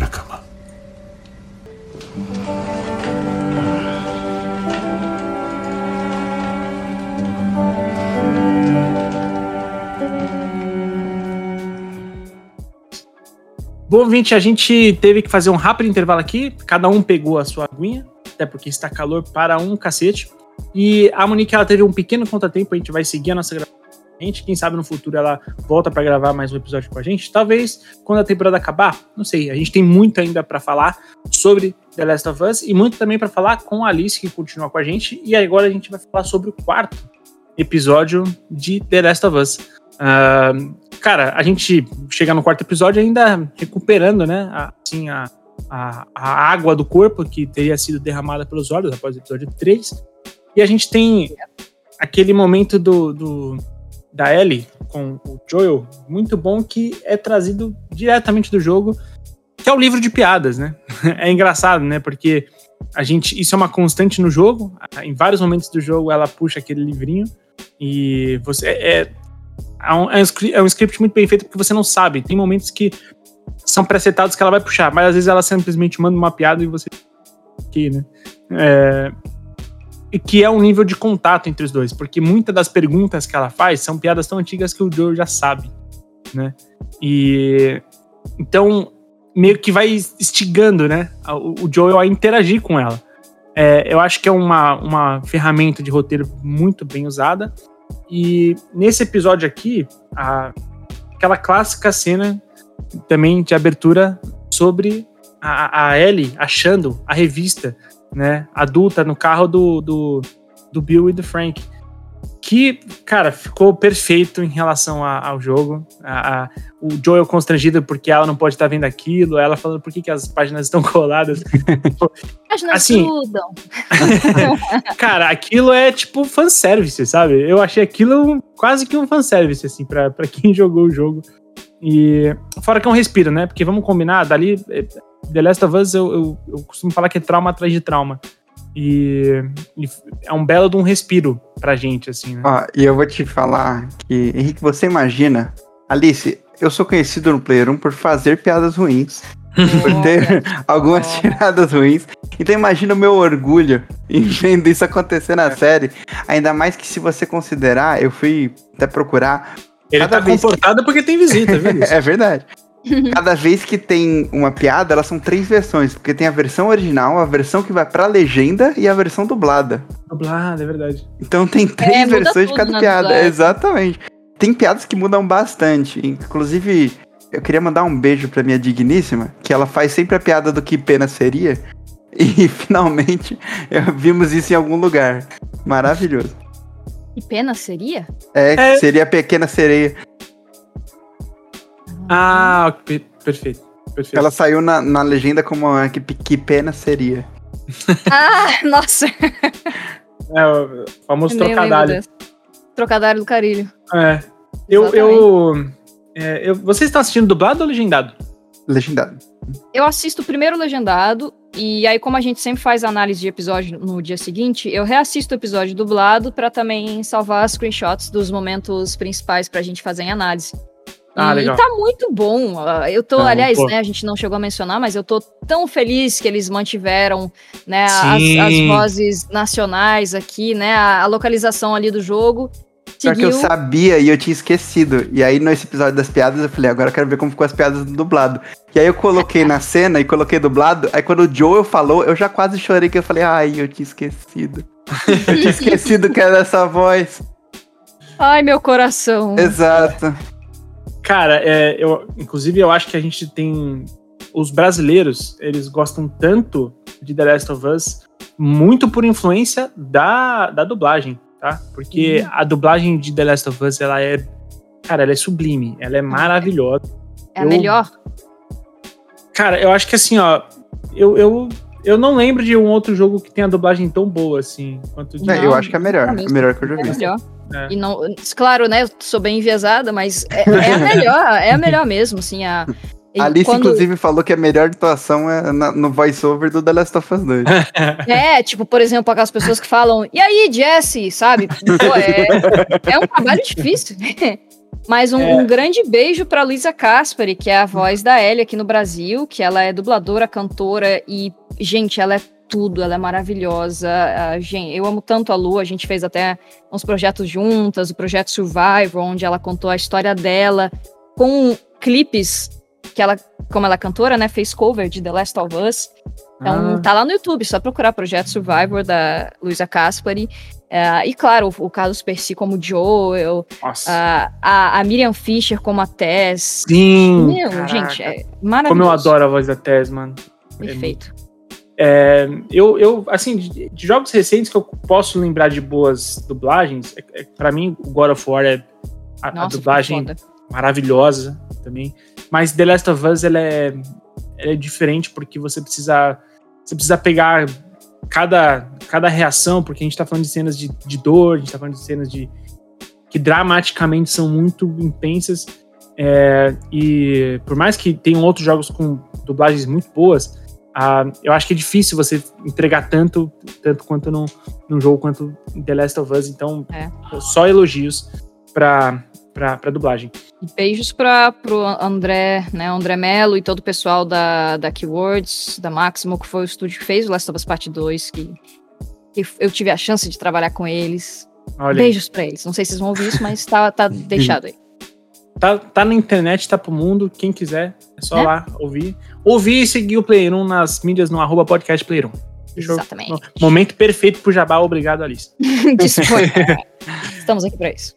E nesse quarto episódio, a, a gente basicamente tem as cenas de ação da emboscada que ele sofre, né? Que eu gostei de como foi, foi feito o Joel percebendo. Porque no jogo, é isso, no jogo você. Ele sempre fala, né, Pra não sair da rodovia. Ele quer manter na rodovia o tempo todo. Só que chega uma parte que a rodovia tá bloqueada, né? A via principal, e ele, ele percebe que ele tem que pegar a saída pra, pra local. E ele fica muito reticente quanto a isso. Aqui eles fazem muito parecido, e é claramente uma emboscada, porque é um caminhão atravessado no, no, no- embaixo de um É. viaduto, e depois do viaduto não tem nada. tipo, não teria porque aquilo não foi um acidente, sabe? Aquilo é claramente uma emboscada. E ele tenta fazer ali um, um retorno, cortar por dentro da, da- da- do, do meio-fio e ali por diante. E é claro que eles acabam sendo emboscados, assim como no jogo. a cena da, da emboscada eu acho que foi bem feita, tá? O lance E- do cara igual. fingir ma- machucado. Igualzinho ao jogo. Igualzinho, perfeito, perfeito. É igualzinho, hashtag igualzinho. É. E... Só que assim, é impressionante porque uma da- das coisas que é, o Vrido, que vive gravando aqui é, podcast com a gente, ao final desse episódio a gente conversou sobre ele falou, cara, mas nerfaram muito o Joel. Eu concordo, tá? Mas é que é diferente, faz sentido, funciona isso no jogo quando você literalmente é uma máquina de matar, pô. No jogo você, É. tipo, você é o meme do mata todo mundo, sabe? Então é, é fácil você você fazer isso dentro de um jogo. Eu acho que nerfaram e tinha que nerfar. É, eu não assim, vejo um problema. E ele é um senhor de 56 anos. É, é exato, exatamente. Agora, eu, eu só tenho uma coisa que eu achei ruim na cena da ação, tá? Na cena do, do conflito ali, que eles tem o tiroteio. Aquele cara que surpreende o Joel, né? O, o moleque que Brian. surpreende ele. Isso, perfeito. Olha, lembro do nome do cara que apareceu 30 segundos. A enciclopédia, eu sou a Wikipédia de Last Alice Enciclopedinha, tá ligado? O, a gente. Quando ele tá enforcando o, o Joel, que é, é a, a deixa pra, pra Ellie, que tinha guardado ali, escondido uma arma dele no episódio anterior. Isso é uma coisa que a gente não falou, tá? Mas a Ellie constantemente quer uma arma pra ajudar e ele nunca deixa. É claro, porque se não se dá uma arma na mão de uma criança, tá, gente? É assim. Por favor. E. Só que ela, né, na, na, na urgência de, de, de sobreviver, de tentar ajudar, ela esconde uma e consegue surpreender o cara que tá enforcando o Joel pra dar o tiro nele. Só que, assim, é, é coisa boba, tá? Mas pra mim isso faz diferença. Em momento algum, eu acredito que aquele moleque tá enforcando o Pedro Pascal, sabe? Tipo, é uma. é- eu sei que é preciosismo meu, mas eu achei, tipo, cara, faz um outro take aí, só pra eu ver rapidão. Bota um, um moleque maiorzinho, né? É, é, exato, sabe? Tipo, Eu não botei fé em momento algum. Mas o conflito tá ali. A gente tem momento em que a, a, a Ellie atira no cara e, assim como no jogo, esse momento acontece, mas é diferente, porque isso não é igualzinho ao jogo. Porque quando isso acontece, o Joel, na série, ele vai reconfortar ela imediatamente, né? Ele fala, olha, não é pra uma criança fazer isso e tal, eu sinto muito, eu deveria ter conseguido É. pegar eles e tal. Pô, no, no jogo, ele, tipo, ele tira a arma da mão dela e fala assim, pô, ainda bem que você não acertou minha cabeça, hein? Sabe, tipo, Eu, eu ia justamente comentar que nessa parte tem uma coisa que eu adorei e uma coisa que eu achei muito ruim. Eu adorei o fato dele ter terminado de matar o menino. Falou pra ele, ele, ó, vai ali no cantinho rapidinho. perfeito. é. Vai ali, aí o guri tá falando, não, a minha mãe, que não sei o quê, pô, a gente é amigo, pega minha faca, não, tá tudo bem. E ele fala, foda-se, é, eu preciso te matar aqui, e pum, vai e mata. Isso mostra a brutalidade do Joe que a gente tava falando, que sentimos falta nos episódios anteriores. Uhum. Só que aí ele vai todo paizão pra Ellie, não sei o quê. Eu achei que. é, Eu adorei o jeito cru que ele matou o menino, né? Ele Não, mata com a faca pra economizar a bala, ó que foda. E pra não fazer barulho também. É. E só que de repente ele tá muito, ele tá muito paizão, muito breve com a Ellie, sabe? Eu senti Uhum. falta desse. E aí eu vou reclamar no episódio 5, depois a gente chega lá, de tipo, olha, tenhamos em mente aqui uma, uma- um lembrete mental que era uma, um adolescente, né, ou um jovem adulto, implorando pela vida, desarmado, e ele vai e termina de matar o menino, esfaqueia ele no peito. Perfeito. A gente vai falar sobre uma certa cena de um certo senhor que eu achei uma merda no episódio seguinte, e depois a gente faz essa vírgula. Perfeito, perfeito. É, E assim como a cena vai. é, A cena se desenrola, né? A gente começa a ter um, um background, porque ali onde eles chegam é uma outra zona de quarentena. A Alice Monstrinho com certeza vai saber a cidade, qualquer. É, é, seria em Pittsburgh no, no jogo, né? A gente vê tudo em Pittsburgh, passa por Lincoln antes, que é a cidade do Bill, e eles resolveram fazer no Kansas no, no seriado, porque era um pouco mais fácil de fazer o Kansas, reproduzir o Kansas lá no Canadá, que foi o local de filmagem, e ao Uhum. mesmo tempo era um pouco mais próximo do Wyoming, que é onde tem a cidade de Jackson, onde o Joe vai atrás do Tommy. Então eles quiseram dizer que passou mais tempo com o carro, eles estavam um pouco mais próximo de chegar no destino final deles ali na série do que estava no jogo. Maravilha, porque assim, é, a gente. Pra gente, esse- essa passagem de tempo ela não fica clara. No jogo, toda a saga dele, gente, dura um ano. É uma coisa extensa. Então, o Verdade. jogo, ta- talvez a série vai cumprir esse papel pra você te, por localidade. É, entre uma cutscene e outra deles estarem no carro, A série não vai falar, tipo, olha, é, tantos dias depois. Eles não Uhum. precisam, né? Vamos combinar. Mas a gente vai tendo a noção de passagem de tempo. Ah, ali onde eles estão, acabou de acontecer uma revolução, por assim dizer. A, a Fedra, que controlava aquela zona de quarentena, é, o que a gente acaba até ouvindo falar depois, era especialmente cruel e violenta. Ah, É. era, uma, era uma região, uma zona de quarentena conhecida, é, entre outras, por ser muito violenta, sexualmente, é, é, violência física mesmo, ah, enfim, aquele estado é, milico que a gente né, já ouviu muito falar. e a gente e tem a, a revolução, né? Os, os habitantes dali, dentro da zona de quarentena, conseguem tomar o poder. E, cara, é muito comum que a partir daí você crie só uma nova milícia, né? É claro que a, a, a revolta ela é, não deve ser ignorada, mas o método depois ele tem que ser analisado. E o que vem depois são pessoas violentas também, porque é o processo que acabou acontecendo ali, né? A- os oprimidos se tornando os opressores, né? É, de forma alguma eu estou minimizando a luta, tá, pessoal? É importante dizer. Eu, eu sou ali um comunistinha vivo. Mas, o, é, o que nos dá um background do Henry, porque é, é, isso é diferente do jogo, porque os caçadores, a- naquela região quando a gente chega ali, não é só essa, não é só essa galera que tomou o poder, né, Alice? Eles se transformam, é, eram, são caçadores mesmos, que tipo eles tinham uma abordagem extremamente beirando Mad Max, assim, no, no capô do É. carro do- dos caras eles colocavam um corpo, sabe? Mostra eles chegando, encontrando pessoas assim, matando, roubando os tênis e indo embora. Sabe? Tipo, O, é, o Corra, que eles mantiveram na série, inclusive, naquele carro forte deles, né? sim, sim, per- perfeito. É uma coisa até meio ale- alegoria pra assustar, é pra ser uma coisa é, é, aterrorizante, assim. E, e nos dá um contexto de um personagem ali que é, ele seria líder, né? Dessa, dessa pequena milícia, que é a Kathleen, que é interpretada pela maravilhosa é, atriz, que eu vou buscar o nome agora. Melanie Linsky. Melanie Linsky. Pra quê? Pra que Google? Aqui tem Wikipédia. A Alicipédia. Então, Wikipédia. ah, eu lembro dela, obviamente, tem uma série de curtas de terror que eu assisti uma vez na Netflix, que é muito bom que ela participa. E, claro, gente, ela é a Rose de Two and a Half Men. E o que ela. Eu acho que ela tá muito bem aqui. Eu acho que o personagem depois dela fica meio, meio boboca, mas eu acho que a, É. a- a atriz aqui tá muito legal. Não é culpa dela, né?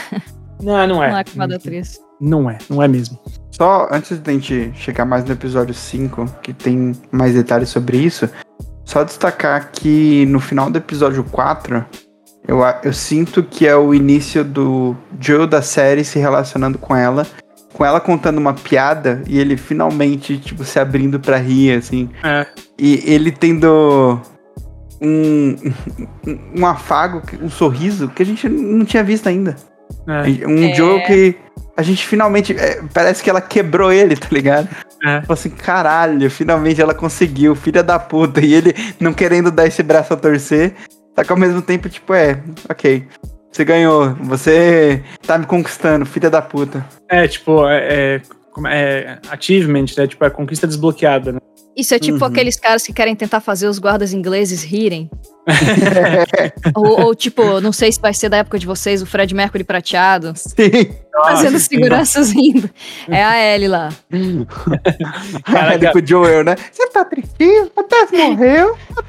Cadê papai? Cadê papai? Quer mais não? É maravilhoso.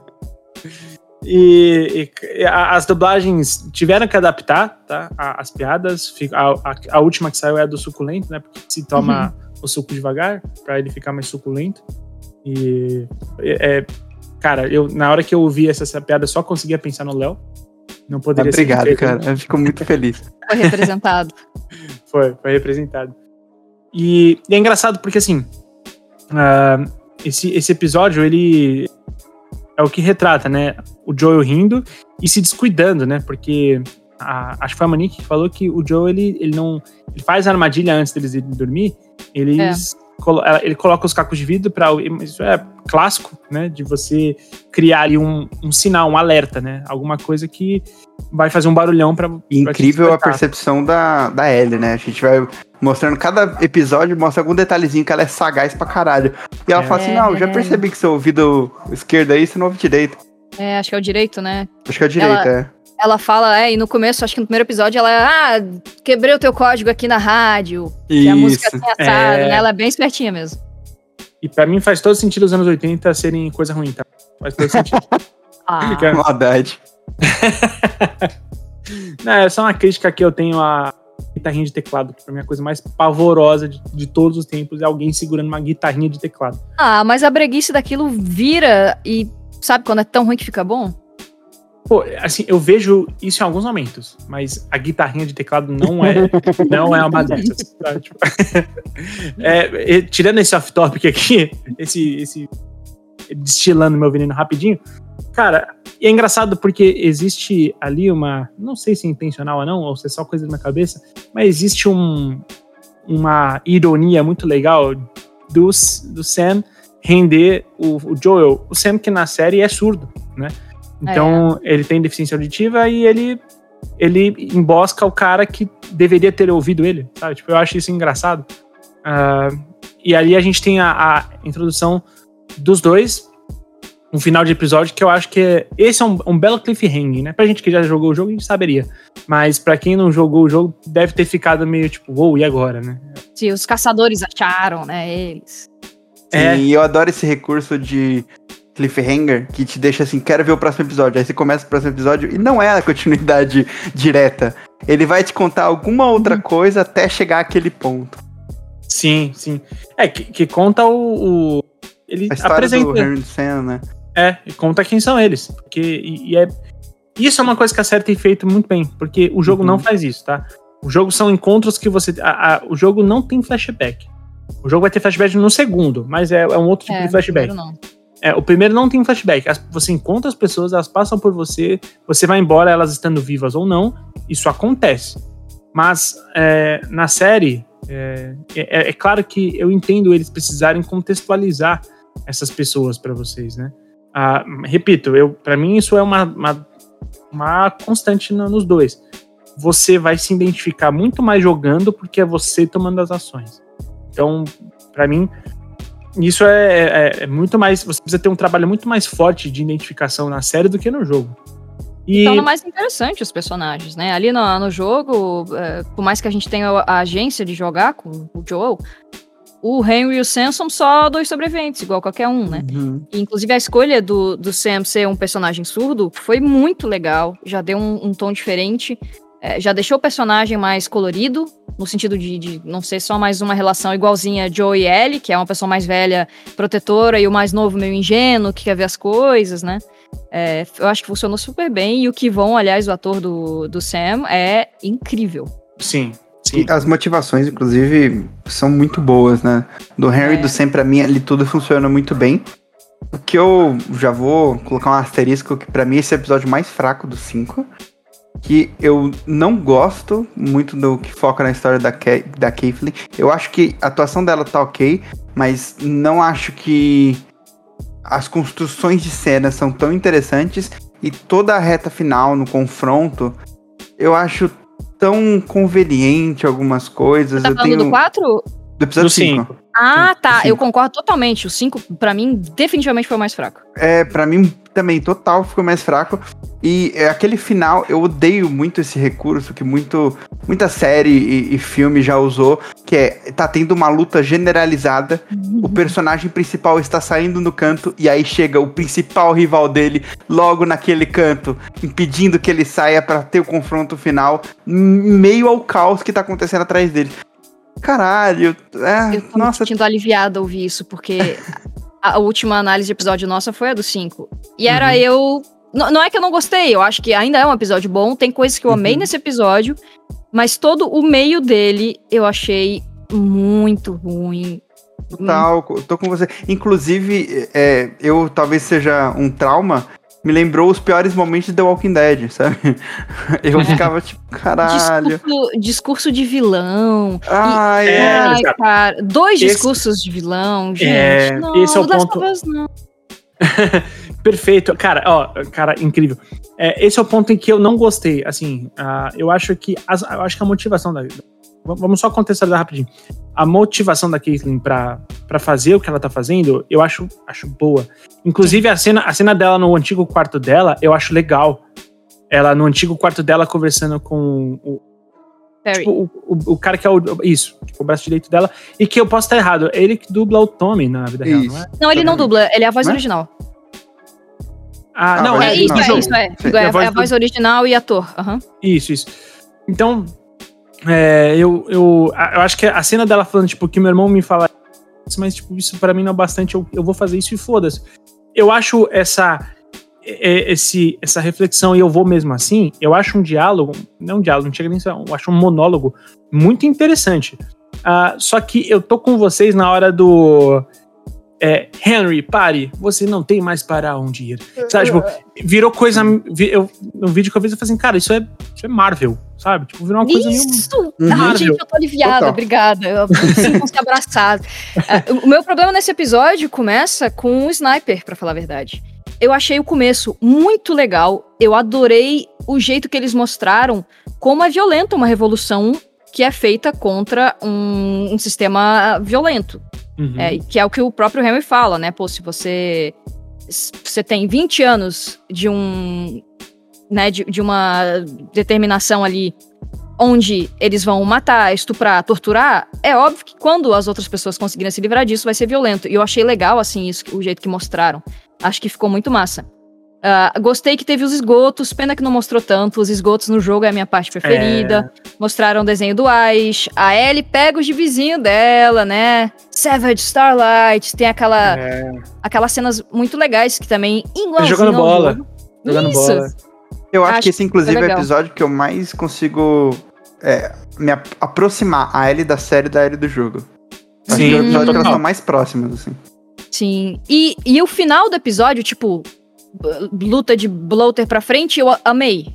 A sequência final eu gosto, eu só tenho duas pequenas críticas. Eu, eu sei que o Léo concorda comigo, porque eu já tinha. Não sei o que eu penso sobre isso. Quando o Léo falou o que ele pensa, eu fa- falei, tamo junto, Léo. É, é o que eu penso é que eu não gosto. Que é o, o fato da. Ela rende o Henry mais uma vez, a, a Caitlyn, né? No meio do caos lá. E aí, o, o subterfúgio que, do porquê eles fogem é que surge de novo a, a É, criança, a, a, isso, a, a acrobata infectada lá. E, tipo, cara, isso fica, fica boboca, fica mu muito bobo. E teve um ponto que, assim, é, eu achei maneiro visualmente. Ah, não, o Bloater, perfeito. Ele arrancando a cabeça do cara, caralho, muito foda. muito foda. Igualzinho com o Joel lá no, quando a gente Quando a gente é pego por ele. lá. É. Cara, incrível. E só que quando sai aquele, assim, Alice, chega a hora que sai tanta gente, nível Guerra Mundial Z, sabe? Uhum. Sim, sim. Eu sim. acho que isso me tirou um pouco, porque É. tudo bem que não, tudo bem ser uma horda, não tem problema, mas o, The Last of Us, por mais que seja uma história ficcional, bastante assim, é, pautada em coisas ficcionais, mas bastante re- é, real, com, com um pezinho muito forte na realidade, isso me tira completamente da realidade, porque assim, uma horda desse, dessa magnitude, esquece, vai tomar tudo, tipo, não tem mais pra onde você ir, acabou, entendeu? Sim. É, e eu acho que é o episódio que deixa eles mais genéricos, né? É, Aquele, aquela identidade. As coisas, Aquela né? identidade que ele tinha trazido, tanto visual quanto tipo, ó, não sou exatamente um zumbi, eu sou uma coisa diferente, tem um lance de conexão, de infecção, tá ligado? De eles tem- tiveram cuidado de fazer tudo isso, e aí na hora que aparece, eu acho que a desculpa e a cena, ela é tão, puta, é genérico, tá? Eu já vi vários zumbis assim correndo, e não é por isso que The Last of Us é incrível, acho que ele É. pode funcionar em outros lugares, mas aqui ficou só mais uma cena. E eu acho que foi, inclusive, pouco valorizado o, o Bloater. Cara, Exato. pô, foca a, a cena. Eu sei que talvez você não queira ser tão é, gráfico visualmente, por isso você dá até uma afastada, disfarça. Mas quando ele for fazer, pelo menos, mostra a tensão do, dele pegando o cara, tra- trazendo assim pra perto dele e você criando esse caralho, esse, esse bagulho. Mostrando ele andando devagar em direção aos caras, os caras tirando pra caralho e nada acontecendo. Eu acho que isso foi pouco Foi muito valorizado. incoerente. É, É, Pra mim, assim, entre a cena do sniper e a primeira cena no motel, eu tenho uma lista gigante de coisas que eu não gostei, assim. total, Então, total. Começando pelo sniper, o Joel, literalmente no dia anterior, esfacou um menino desarmado pedindo misericórdia. Ele chega, tem um sniper armado que tava atirando neles. Ele olha e fala: Ô senhor, fica de boa, larga a arma, não me obriga a fazer isso. Ah, Uhum. não sei o que. Tipo, não, cara, o Joel, ele não ia fazer isso pra mim. Ele já não ia fazer isso. Aí, Uhum. Tal qual vemos Obi-Wan, em episódio 3, ele tem o High Ground, com a sua sniper. Eu gostei do paralelo, desculpa. I have the high ground, it's over, Anakin. É, e aí, porra, tem o caralho da Kathleen e a galera toda lá. Ele podia atirar neles mil vezes. E aí, bah, beleza, mas se atirasse, talvez o resto ia atirar ah, no, no- no resto do pessoal. Ah, e aí começam os, os problemas que pra mim, assim, que eu, ah, eu virei a cara, assim, tipo, ah, E são várias incoerências, né? Porque o, o Joe, ele acerta headshot em 15 infectados seguidos. uhum, Chega uma pessoa apontando arma e fica um, um tempinho e ele não dá um tiro, tá ligado? Tipo, pô, acabou a Pô, arma, cara, o que ele- foi? E assim, a, a- o, que eu, o que eu fiquei assim, pra mim, o, o- a Kathleen. Ai, gente, me lembrou a equipe Rocket. Temos que pegar o Pikachu. Tem 500 mil coisas mais importantes pra fazer e ela tá nessa, de pegar o Henry. É. E aí, como eles dão um motivo muito bom pra ela odiar o Henry, né? Porra, o irmão dela era o líder da revolução, que tava tentando extinguir os, os laços opressores da Fedra, só que ela tem que ser a vilã. Então, como não tem cachorro lá pra botar o clássico do vilão chutar um cachorrinho, eles falam: ai, crianças vão morrer, Harry! Não, crianças vão morrer, Harry, não interessa o que você faça. Ai, mas criança é assim mesmo, É. tem que matar. Crianças morrem todo dia. É. Aí, assim, foi muito, muito forçado. Eu achei esse discurso uma merda. E aí, claro, né? A hora que ele levanta, ela tem a arma na cara dele. Aí, de repente, tem um barulho. Em vez de, tipo, cara, atira de uma vez e depois olha o problema. É, e exatamente. aí, aí tem a, a criança clicker. Eu tenho minha grande ressalva. Infelizmente. Eu, Eu, eu também não gosto porque o clicker significa que essa pessoa ficou muitíssimo tempo infectada. Tipo assim, é, ah, assim, não, não, não sei. Não sei se é rusga minha, mas tipo, eu acho que a criança clicker ela não faz sentido porque aquela criança ela é altamente consciente dos seus movimentos, né? Ela é, ela é uma acrobata, é impressionante. E, e o tempo de, de, de infecção que o clicker, o jogo, né, fala sobre isso, que um clicker precisa ter é, é muito grande, né? Pra, pra ele se transformar. menos. É geralmente cerca de dois anos, por aí. Pô, então, eu não sei. Eu, eu acho que só me parece muito pouco verossímil uma Eu, criança. eu acho que vai de- Ah, isso não também de organismo e nível de ficção. Eu, pra, pra mim não me incomoda, não. Me Eu incomoda adoro. ela aparecer de novo, porque a cena do carro eu acho muito da hora. É, não, é da hora, é da hora. E aí vou ela aparecer de você. novo assim, puta, ah, sério. Eu Você- vou estragar ela foi a a cena do carro pra vocês, gente, desculpa. Ah, não. Não, faz isso não. Não, eu, eu ia falar aqui, o conceito de uma criança clicker, eu tanto gosto que eu fiz uma fanart de uma criança clicker em 2019, que inclusive em 2020 foi, saiu num dos artbooks oficiais de fanart do Last of Us. Então, eu Olha aí. adoro a ideia de E ter... HBO, esse royalty aí vai pagar, não? Não, me contrata aí, Naughty Dog. Só que, vamos lá, a gente tem literalmente uma fucking horda de zumbis. Quantos, sei lá, dezenas de soldados atirando com munição pesada. Você tem fogo. Verdade. Você verdade. tem todo o barulho do universo, mas aquela criança infectada, que a gente sabe que por ela ser uma clicker, ela não tem olhos, ela vai pelo barulho, ela fala: Hum, quer saber? Eu vou entrar nesse carro, que é o lugar mais silencioso, num raio de sei lá quantos quilômetros, e vou descobrir que tem uma criança respirando aqui. É pra cá que eu vou. Não faz sentido. Não, Não faz faz, o total. menor sentido. É. Eles quebram a regra que eles criaram e explicaram tão minuciosamente que eles vão pelo barulho, não sei Uhum. o que, toma. E aí, cara, tá caindo o mundo do lado de fora. Por que caralhos essa criança quer entrar num carro? Não... É, essa parte que, cara, eu queria muito ter gostado de todas essas coisas, mas eles não souberam aproveitar, eles quebraram as regras que a gente, aí a gente perde nossa suspensão de descrença de que aquilo é coerente. Eu tô igual aquele meme. Tava ruim, tava meio ruim também. Agora parece que piorou. Porra, e assim, pra mim só piora. Quando eu paro pra pensar sobre essa cena, ela só fica pior.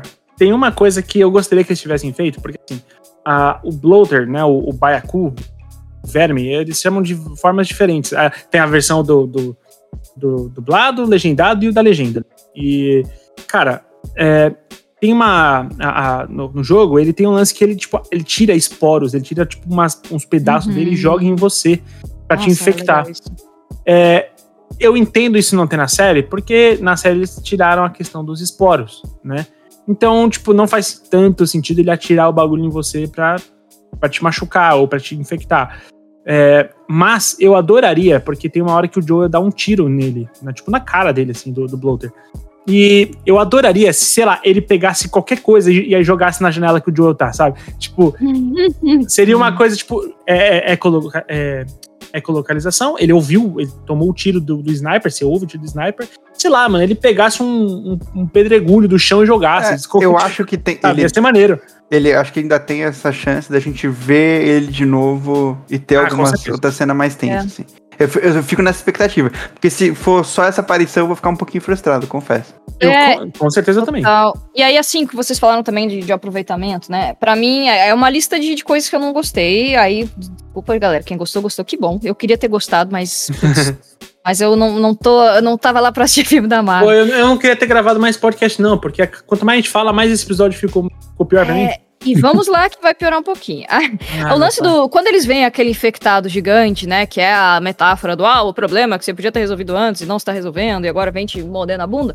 ah, eles enfraqueceram muito o personagem do Perry também. Porque ele fala assim pra Kathleen: Kathleen, corre, não sei o que, eu vou te proteger. Aí ele dá três tiros, acaba a bala, ele fica olhando, ah, ah meu Deus, cara, Nossa, corre. total. Corre, meu amigo, faz alguma coisa. E aí é muito sem significado, né? Aquela Ficou cena. parecendo a cena do, do, do King Kong, a Ilha da Caveira, que o cara, tipo, se enche de bomba e fala assim, corre, aí ele corre até o bicho pra se explodir perto do bicho. Aí o bicho dá uma, uma rabada nele, ele explode longe pra caralho e nada muda, né? Tipo, ficou E o parecendo. resto fica parado isso, olhando, O né? resto, tipo, é, adiantou de porra nenhuma. E aí, pra mim, o ápice da. Ai, cara, da ruindade desse episódio foi como vocês falaram. Tá o mundo acabando, não sei o quê. A Kathleen, no último momento, acha o Henry aponta a arma, faz mais É. um discurso de vilã. Só que aí dessa vez a criança Clicker veio com sua justiça poética, porque ela acabou de dizer que as crianças vão morrer, Henry. Cara, eu fiquei, eu achei tão. Essa cena, eu juro, cara, eu fiquei velho. Ah, eu, eu tava amando a série até aqueles momentos e tal, e esse episódio me fez ficar com muito medo dos Toda- próximos. Toda vez que acontece esse tipo de circunstância, eu lembro do síndrome dos incríveis. Tipo, ele faz um discurso, ele tava com a arma apontada, por que que ele vai fazer o discurso? Eu fico assim. Deus também, porque- É, né? nossa, eu acho bem ruim até essa parte assim. Tirando, agora, seguindo pra falar do hotel, a cena É. do hotel eu acho aí, aí incrível, maravilhosa. Puta Aí que é onde pariu, volta a mano. brilhar. Então, e, volta ó, a brilhar. E, ó, e, va- e Exato. vamos, vamos estabelecer isso. é, a, a maior prova de que o brilho de The Last of Us não é nessas grandes cenas de ação. O Sim. brilho de The Last of Us é na cena como a do hotel. Assim, é, é, é- o forte do jogo são essas relações, são esses momentos de, de trauma, esses momentos de, de caralho, que, tipo, que, que horror, sabe? É, é, que coisa. E não é um horror de, de criatura, é o horror da, da realidade, do que as pessoas podem é, se tornar ou passar dentro de uma situação como essa. E, e para mim, é, foi muito bem adaptado quando você tem mais uma vez o Sam e o, e o Joel ficam conversando num cômodo, assim como no jogo a Ellie e o, o- desculpa, falei besteira. O Henry e o Joel ficam conversando num cômodo, a Ellie e o Sam vão conversar em outro. E aparentemente tá tudo bem e tudo mais. No jogo diferente da série, o Sam não mostra que foi mordido. Mas ele pergunta, né? é, com medo, tipo, se, se ela acha que as pessoas infectadas ainda estão lá dentro, né? De alguma forma. E já demonstrando o medo do, do, do que viria a acontecer com ele, né? Então, É O legal. que, que vocês acharam sobre. Porque ela- ele conta pra ele, né? É, não, e a cena da, da Ellie fazendo igual o Hulk, tipo, ah, mas você não tá com medo? Não, eu sempre tô com medo, sabe?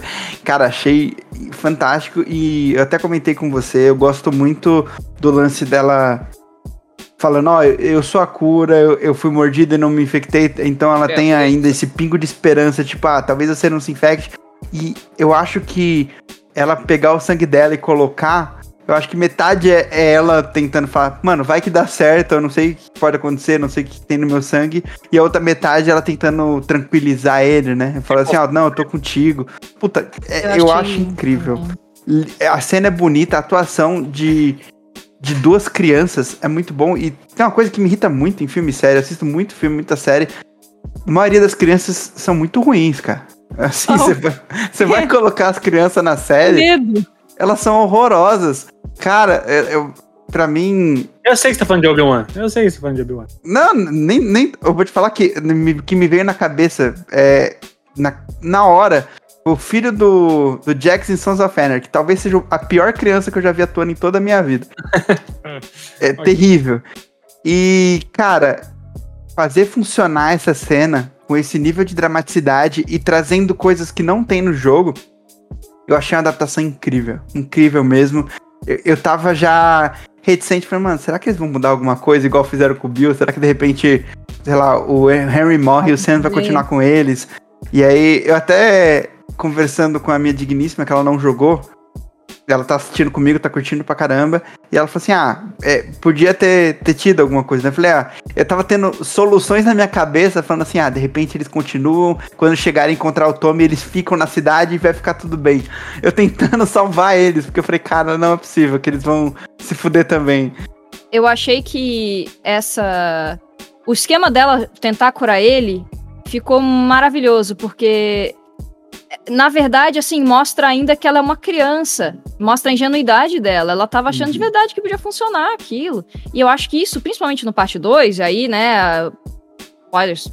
Um, um pouco de spoilers do parte 2, eh, vai tornar ainda mais forte o porquê do, de todo o problema que rola no parte 2 e de todo o peso dela, que queria ser a cura da humanidade, porque ela viu a amiga dela ser infectada e morrer, ela viu a Tess ser infectada e morrer, ela viu o Sam ser infectado e morrer, e ela queria muito ser a cura. E aí, quando isso é tirado dela, quando essa oportunidade é tirada dela, sem ela saber e sem o consentimento dela, é esse tipo de cena dela tentando curar e, e ela acreditando mesmo, porque ela fica acordada ali de boa. É, dá mais impacto. Eu acho que foi uma mudança excelente, assim, ao meu ver. Uhum. Cara, eu, eu, eu gostei. É, eu tô com o Léo, eu acho que é muito lance de tentar reconfortar ele também, sabe? É, porque é um, é um menino que tá apavorado, né?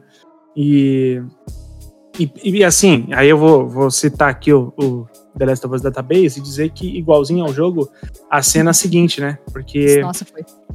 Cara, me, me impressionou o quão bem feito foi a cena, porque é, assim como no jogo o, o Sam ataca a Ellie, eles, a Ellie chama o Joel, a primeira coisa que ela faz é chamar o Joel. É, o Joel vai tentar pegar a arma pra matar o Sam, porque ele né, vai machucar ela. O Henry não deixa. O Henry, tipo, reflexo, pega a arma, tira no chão pra ele não pegar, sem saber o que fazer. O reflexo também mata o próprio irmão que foi infectado. Cara, é, por que, que eu acho tão importante o background que deram pro o, o Henry? A gente não falou tão bem disso. Por que, que a Kathleen tá atrás do Henry? Porque o Henry entregou a, o líder da revolução, aquele cara que ele mesmo seguia pra Fedra, em troca de remédios pro irmão dele que tinha é, leucemia, né? Se não me engano. É, leucemia. É, e para você ver o, o, nível de corrompimento que esse universo traz, o, o Henry entregou muitas pessoas para Fedra para eles matarem, torturarem, fazendo de tudo para salvar a vida do irmão. Cara, todo mundo pode é, entender, pode não concordar, mas pode entender o porquê que ele fez isso. E ele claramente vai ter ali dentro da régua dele o momento em que ele vai se questionar sobre tudo que ele fez. O problema é que quando, depois de tudo que ele fez, o irmão dele morre. Né? O irmão dele se infecta e morre. Então, é muito é, é impactante sobre o que, que, ele vai ter dali pra frente. Ele não tem e, nada. E foi a primeira morte dele. Ele fala: Eu nunca matei ninguém. É. Que torna, né? Ele, ele era um cara pacífico, ele não queria isso, ele só queria salvar o irmão. Então, tem isso, né? Que, cara, a primeira pessoa que ele matou foi o próprio irmão. Exato. Perfeito. É, e, e é difícil, porque, assim, a cena no jogo, eu, eu costumo dizer que é, a Alice acho que não chorou, né? Porque a Alice Não, é... os seus têm um coração de pedra. Mas no jogo, pra mim, depois da cena da Sarah, que é muito impactante, a cena que mais me deixou mal foi essa. É a cena em É. que o Henry mata o Sam e se mata em seguida. Assim, Fiquei mal também, cara. Te falar, eu não chorei, mas, porra, é um soco no estômago, né? pra caralho. É, é uma sequência muito absurda. E ser tão agitado assim, né? Ser, ser num reflexo torna co- a coisa muito mais cruel, muito mais, mais impactante, porque você vê que ele pega a arma do Joe, tipo, mano, não, você não vai matar, não, você não vai matar, mas peraí, ele vai matar, ele mata. E aí ele olha pro sangue e fala, caralho, o que, que eu fiz? O que, que eu fiz? Eu- eu- meu irmão, eu perdi meu irmão e se mata.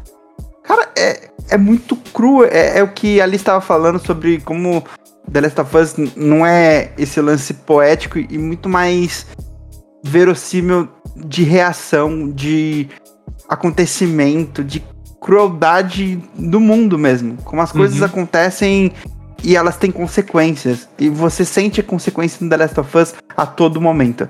Durante o primeiro jogo, a todo momento. No segundo jogo, ele não abre mão disso, ele expande isso e fala, mano, eu vou te dar consequência sim, porque tudo que você faz, existe perspectivas diferentes, existem pessoas diferentes ali impactadas por isso. E a forma como a série consegue expandir essa história, de a gente trazer mais do Bill, mais do Frank, mais do Henry, mais do Sam, vai trazendo ainda mais peso pro que a gente já conhecia. É, e o que vem volta, né? O que vem sempre volta. Ah, sim. O, o, o segundo jogo, especialmente, tá aí pra mostrar isso. O segundo é, é toda a premissa, né? Ah, como vai ser essa segunda temporada? Vai ser difícil. e assim como a segunda temporada de The Last of Us vai retratar acontecimentos que a gente já tá até tenso agora, a gente encerra por aqui, pois não tem mais episódio pra falar. A gente tem agora o que agradecer e fazer um convite, sei lá, talvez quando a primeira temporada se encerrar, a gente voltar a gravar um episódio é, novamente, falando sobre o que, que aconteceu, o que, que a gente espera e tudo mais. Então, Alice, desde já eu vou te agradecer imensamente por topar gravar com a gente aqui, por, por trazer a sua é, Alicipédia para o nosso conhecimento. E, e, cara, seja sempre muito bem-vindo aqui para falar de The Last of Us, ou para falar de outros joguinhos, ou para falar sobre dublagem, para falar sobre tudo, pois é, tenho certeza que sempre será uma adição muito maneira pra gente. Muito obrigado, viu? Nossa, eu que agradeço pelo convite. Ah, eu achei incrível que a gente tá muito alinhado nas opiniões, nós todos, nós quatro, né? A Moni também. Ah, de- inclusive, esse episódio 5 eu vi que foi um dos mais bem avaliados, que a galera gosta de ação, a galera gosta de filme da Marvel, né? Pra mim, Last of Us não é sobre isso, então. Ah, foi. Eu acho, eu acho que o, o Bloater dá um up forte. Na... É. E é uma pena que, pra mim, pelo menos, o começo e o fim foram ótimos. Foi só Sim. todo meio que foi, putz, muito baixo. Mas ah, vamos ver o que, que vai ser. Eu, minhas expectativas aí, eu tô curiosa. Confesso que até o episódio 4 eu tava tipo, não, essa vai ser a melhor série do mundo. E depois do episódio 5 eu estou preocupada. Espero que eles não transformem num seriado de ação, que não é sobre isso Last of Us. Não. E espero que o Joe, mega bonzinho, não atrapalhe também essa a importância ah, das ações seguintes, né? Porque se o, Jo- o Joe já tá todo bonzinho, ai, minha, minha filha, eu acho que tira o impacto de, por exemplo, a discussão do quarto, que é uma coisa até que eu tava conversando com meu marido hoje. Como que vai ser a cena do quarto, ah, e, e a- a- o próprio propósito de toda a cena final. Mas, enfim, vamos ver. E quem quiser me acompanhar, eu sou Alice Monstrinho em todas as redes sociais. E o Last of Us Database é The Last of Us DB no YouTube. A gente tem um monte de vídeos, tem audiofiles, inclusive galera que viu o desenho lá no. O desenho dos protetores no esgoto, a gente fez audiofile. Fizemos audiofile da carta do Frank, que foi a carta do jogo, né? Meu marido, inclusive, fez a voz do Frank. Então, Ah, que foda. tem um monte desses. é, dessas informaçõezinhas, fora análise de episódios, são todos muito bem-vindos, bem-vindas, bem-vindos a, a se juntar aos sobreviventes lá do Last of Us Database. E valeu de novo, gente. E eu preciso comentar mais uma coisa, tá? É. Vão, vão, vão no YouTube, por favor, digite The Last of Us Bound. É um curta muito incrível, impressionante o que a Alice fez. Ela Você protagoniza e dirige, né? Eu fiz tudo. ah, incrível isso. Fiz a produção, eu fiz a maquiagem, é, fiz a Ellie. É verdade, esse curta ah, foi feito com. Ô, Globo, caralho. Porra. E, e esse curta, pra mim, bate muito forte, porque a, a estrela desse curta, né, que é a Lariate, é, infelizmente, é, outubro agora ela virou estrelinha, então eu vejo Ah. com outros olhos. Vão assistir porque tem cachorro e ela é perfeita. Então fica aí a dica. The Last of Us Bound, B-O-U-N-D. Ficou muito Perfeito. da hora, assim. É, não, tem cachorro me pega. Quando você falou de, de, de não colocar o cachorro pra chutar ali na- no vilão, eu ia falar, pô, não, peraí, mata a criança, mas não mata o cachorro, mano. São só crianças, gente. Por Agora, favor. Cachorro, É, né? E antes de eu encerrar e eu pedir um encerramento lá também, me bateu uma curiosidade. Qual a cena do quarto? Pô, aquela cena da, da discussão. Que, que ela fala. que depois ela descobre ah, quando ok, eles. ok, ok. Da- É. Que ele traz até, ela traz até a Sarah pro assunto. É, perfeito. tipo, Uhum. Falar, "Ah, todo mundo que, que eu já me importei, me deixou ou morreu, menos você. E, a- e aí Sim, o Joe termina, né? We're going separate ways. É. Ah, e, e pior, né? Ele fala I ain't your dad, you sure as hell is not my my daughter. É. Pô, essa. Caralho, essa é pra doer forte. E vai ter certeza, mano. Vai Assim, ter. eu já, tenho, eu já tenho certeza. Inclusive porque o que a Alice falou, ele precisa ser um pouquinho babaca pra gente sentir depois o impacto de algumas coisas mais o pra frente. tem que ser ruim, gente. É o personagem. E uma curiosidade inútil desse, dessa cena do quarto. É, eu, eu tenho o, o- o que eles chamam de DRT, que é a, a permissão profissional para atuar, né? Então, para você ser um Uhum. ator profissional, poder fazer dublagem, essas coisas, você tem que ter o DRT. E quando eu fui fazer o, o meu DRT, que você precisa ter comprovação de tempo de, seja curso, de apresentação, de teatro, de filme, e, e você tem essa prova que é teórica e prática. Aí Uhum. tava dizendo assim: ah, prova teórica vai ser pela manhã, não sei o que e tal, prova prática, cena de até, sei lá, cinco minutos, assim, assado. Aí fiz de manhã ali bonitinho, prova teórica. E, e eu achei que a prova prática, eles iam passar uma cena pra gente improvisar e fazer na hora, né? Certo. E aí, quando eu tava lá, as outras pessoas falando, ai, o que, que vocês vão fazer pra cena? Que eu tô ensaiando há duas semanas, que não sei o quê. Aí eu apavorei, eu falei, caralho, pera, como assim? Eles, não, que você tem que ter uma cena, você vai chegar lá e fazer uma cena pra eles na frente Hum, que teatro. delícia. eu, tipo, caralho, eu não tinha planejado nada, nada. Aí eu fiquei, caralho, caralho, caralho, o que, eu faço? E aquele suor, né? Falei, tá, precisa ser uma cena dramática, pra, porque você tem que mostrar que você é um ator profissional. Perfeito. E aí eu, eu fiquei pensando, tá, que cena que eu posso pensar que eu sei de cor e que ela tem um drama suficiente, que ela pode ser usada como um monólogo ou um diálogo com alguém que não tá presente. Aí, puta, me instalou a cena do quarto de Last of Us. Caralho. Então, essa foi a cena que eu apresentei pra tirar minha DRT e passei. Então, eu sei a cena inteira de cor, as frases todas da Ellie. Parabéns e que incrível. Incrível. Curiosidade inútil aí. Mara- Não, perfeito. É, maravilha. E, e mais, mais aí um achievement de The Last of Us pro universo. Salvando a minha vida. Léo, muito obrigado por mais um episódio incrível e mais um episódio sobre The Last of Us. Cara, obrigado a você. Eu quero agradecer de novo a Alice e a Monique que vieram aqui. Assim, o trabalho da Alice é, é muito impressionante. Tudo que ela faz, a variedade, parabéns e continue fazendo esse trampo de The Last of Us que é muito foda. Acompanhe The Last of Us Database. Talvez seja uma das melhores coisas sobre The Last of Us que tem na internet, falando sobre e é muito incrível você estar aqui. Muito obrigado por ter aceitado o convite e a casa está aberta para vir de novo. Seja falar de outros jogos, dublagem, como o Henrique falou. Quando você quiser vir aqui gravar com a gente, será muito bem-vindo você e a Monique. Nossa, aí eu fico boba. Agora que eu choro. Obrigada mesmo. Obrigadão mesmo. Isso sim é um achievement, hein? Fazia a Mônica- Aí sim. Ah, esperar. Eu preciso de um episódio de uma hora e vinte com um romance no mundo pós-apocalíptico. E é isso, gente. Muito obrigado. The Last of Us é a minha franquia de games favorita. E eu tô vendo provavelmente a melhor adaptação live action ever de qualquer videogame. Eu, eu tô simplesmente apaixonado. Perfeito. Bom, eu também me despeço aqui dos meus parceiros de mesa e também dos ouvintes. É, vale também deixar um grandíssimo abraço para Monique, que não pôde chegar até o final do episódio, mas não tem problema. Uh, eu tenho certeza que eventualmente ela vai gravar com a gente de novo, então tá tudo certo, tá, gente? Uhum. Então, para você que tá ouvindo a série, é, que tá ouvindo a série é ótimo, né? Tá ouvindo a série de podcast player, pronto, com certeza. Pra você que tá assistindo a série de The Last of Us, você encontra esse conteúdo aqui, você encontra os conteúdos do The Last of Us Database. E se você quiser talvez ter um background dos jogos, saiba que a gente já gravou sobre The Last of Us no passado, sobre o episódio 1 e o episódio 2, dois é, programas que são, modéstia à parte, muito bons, tá?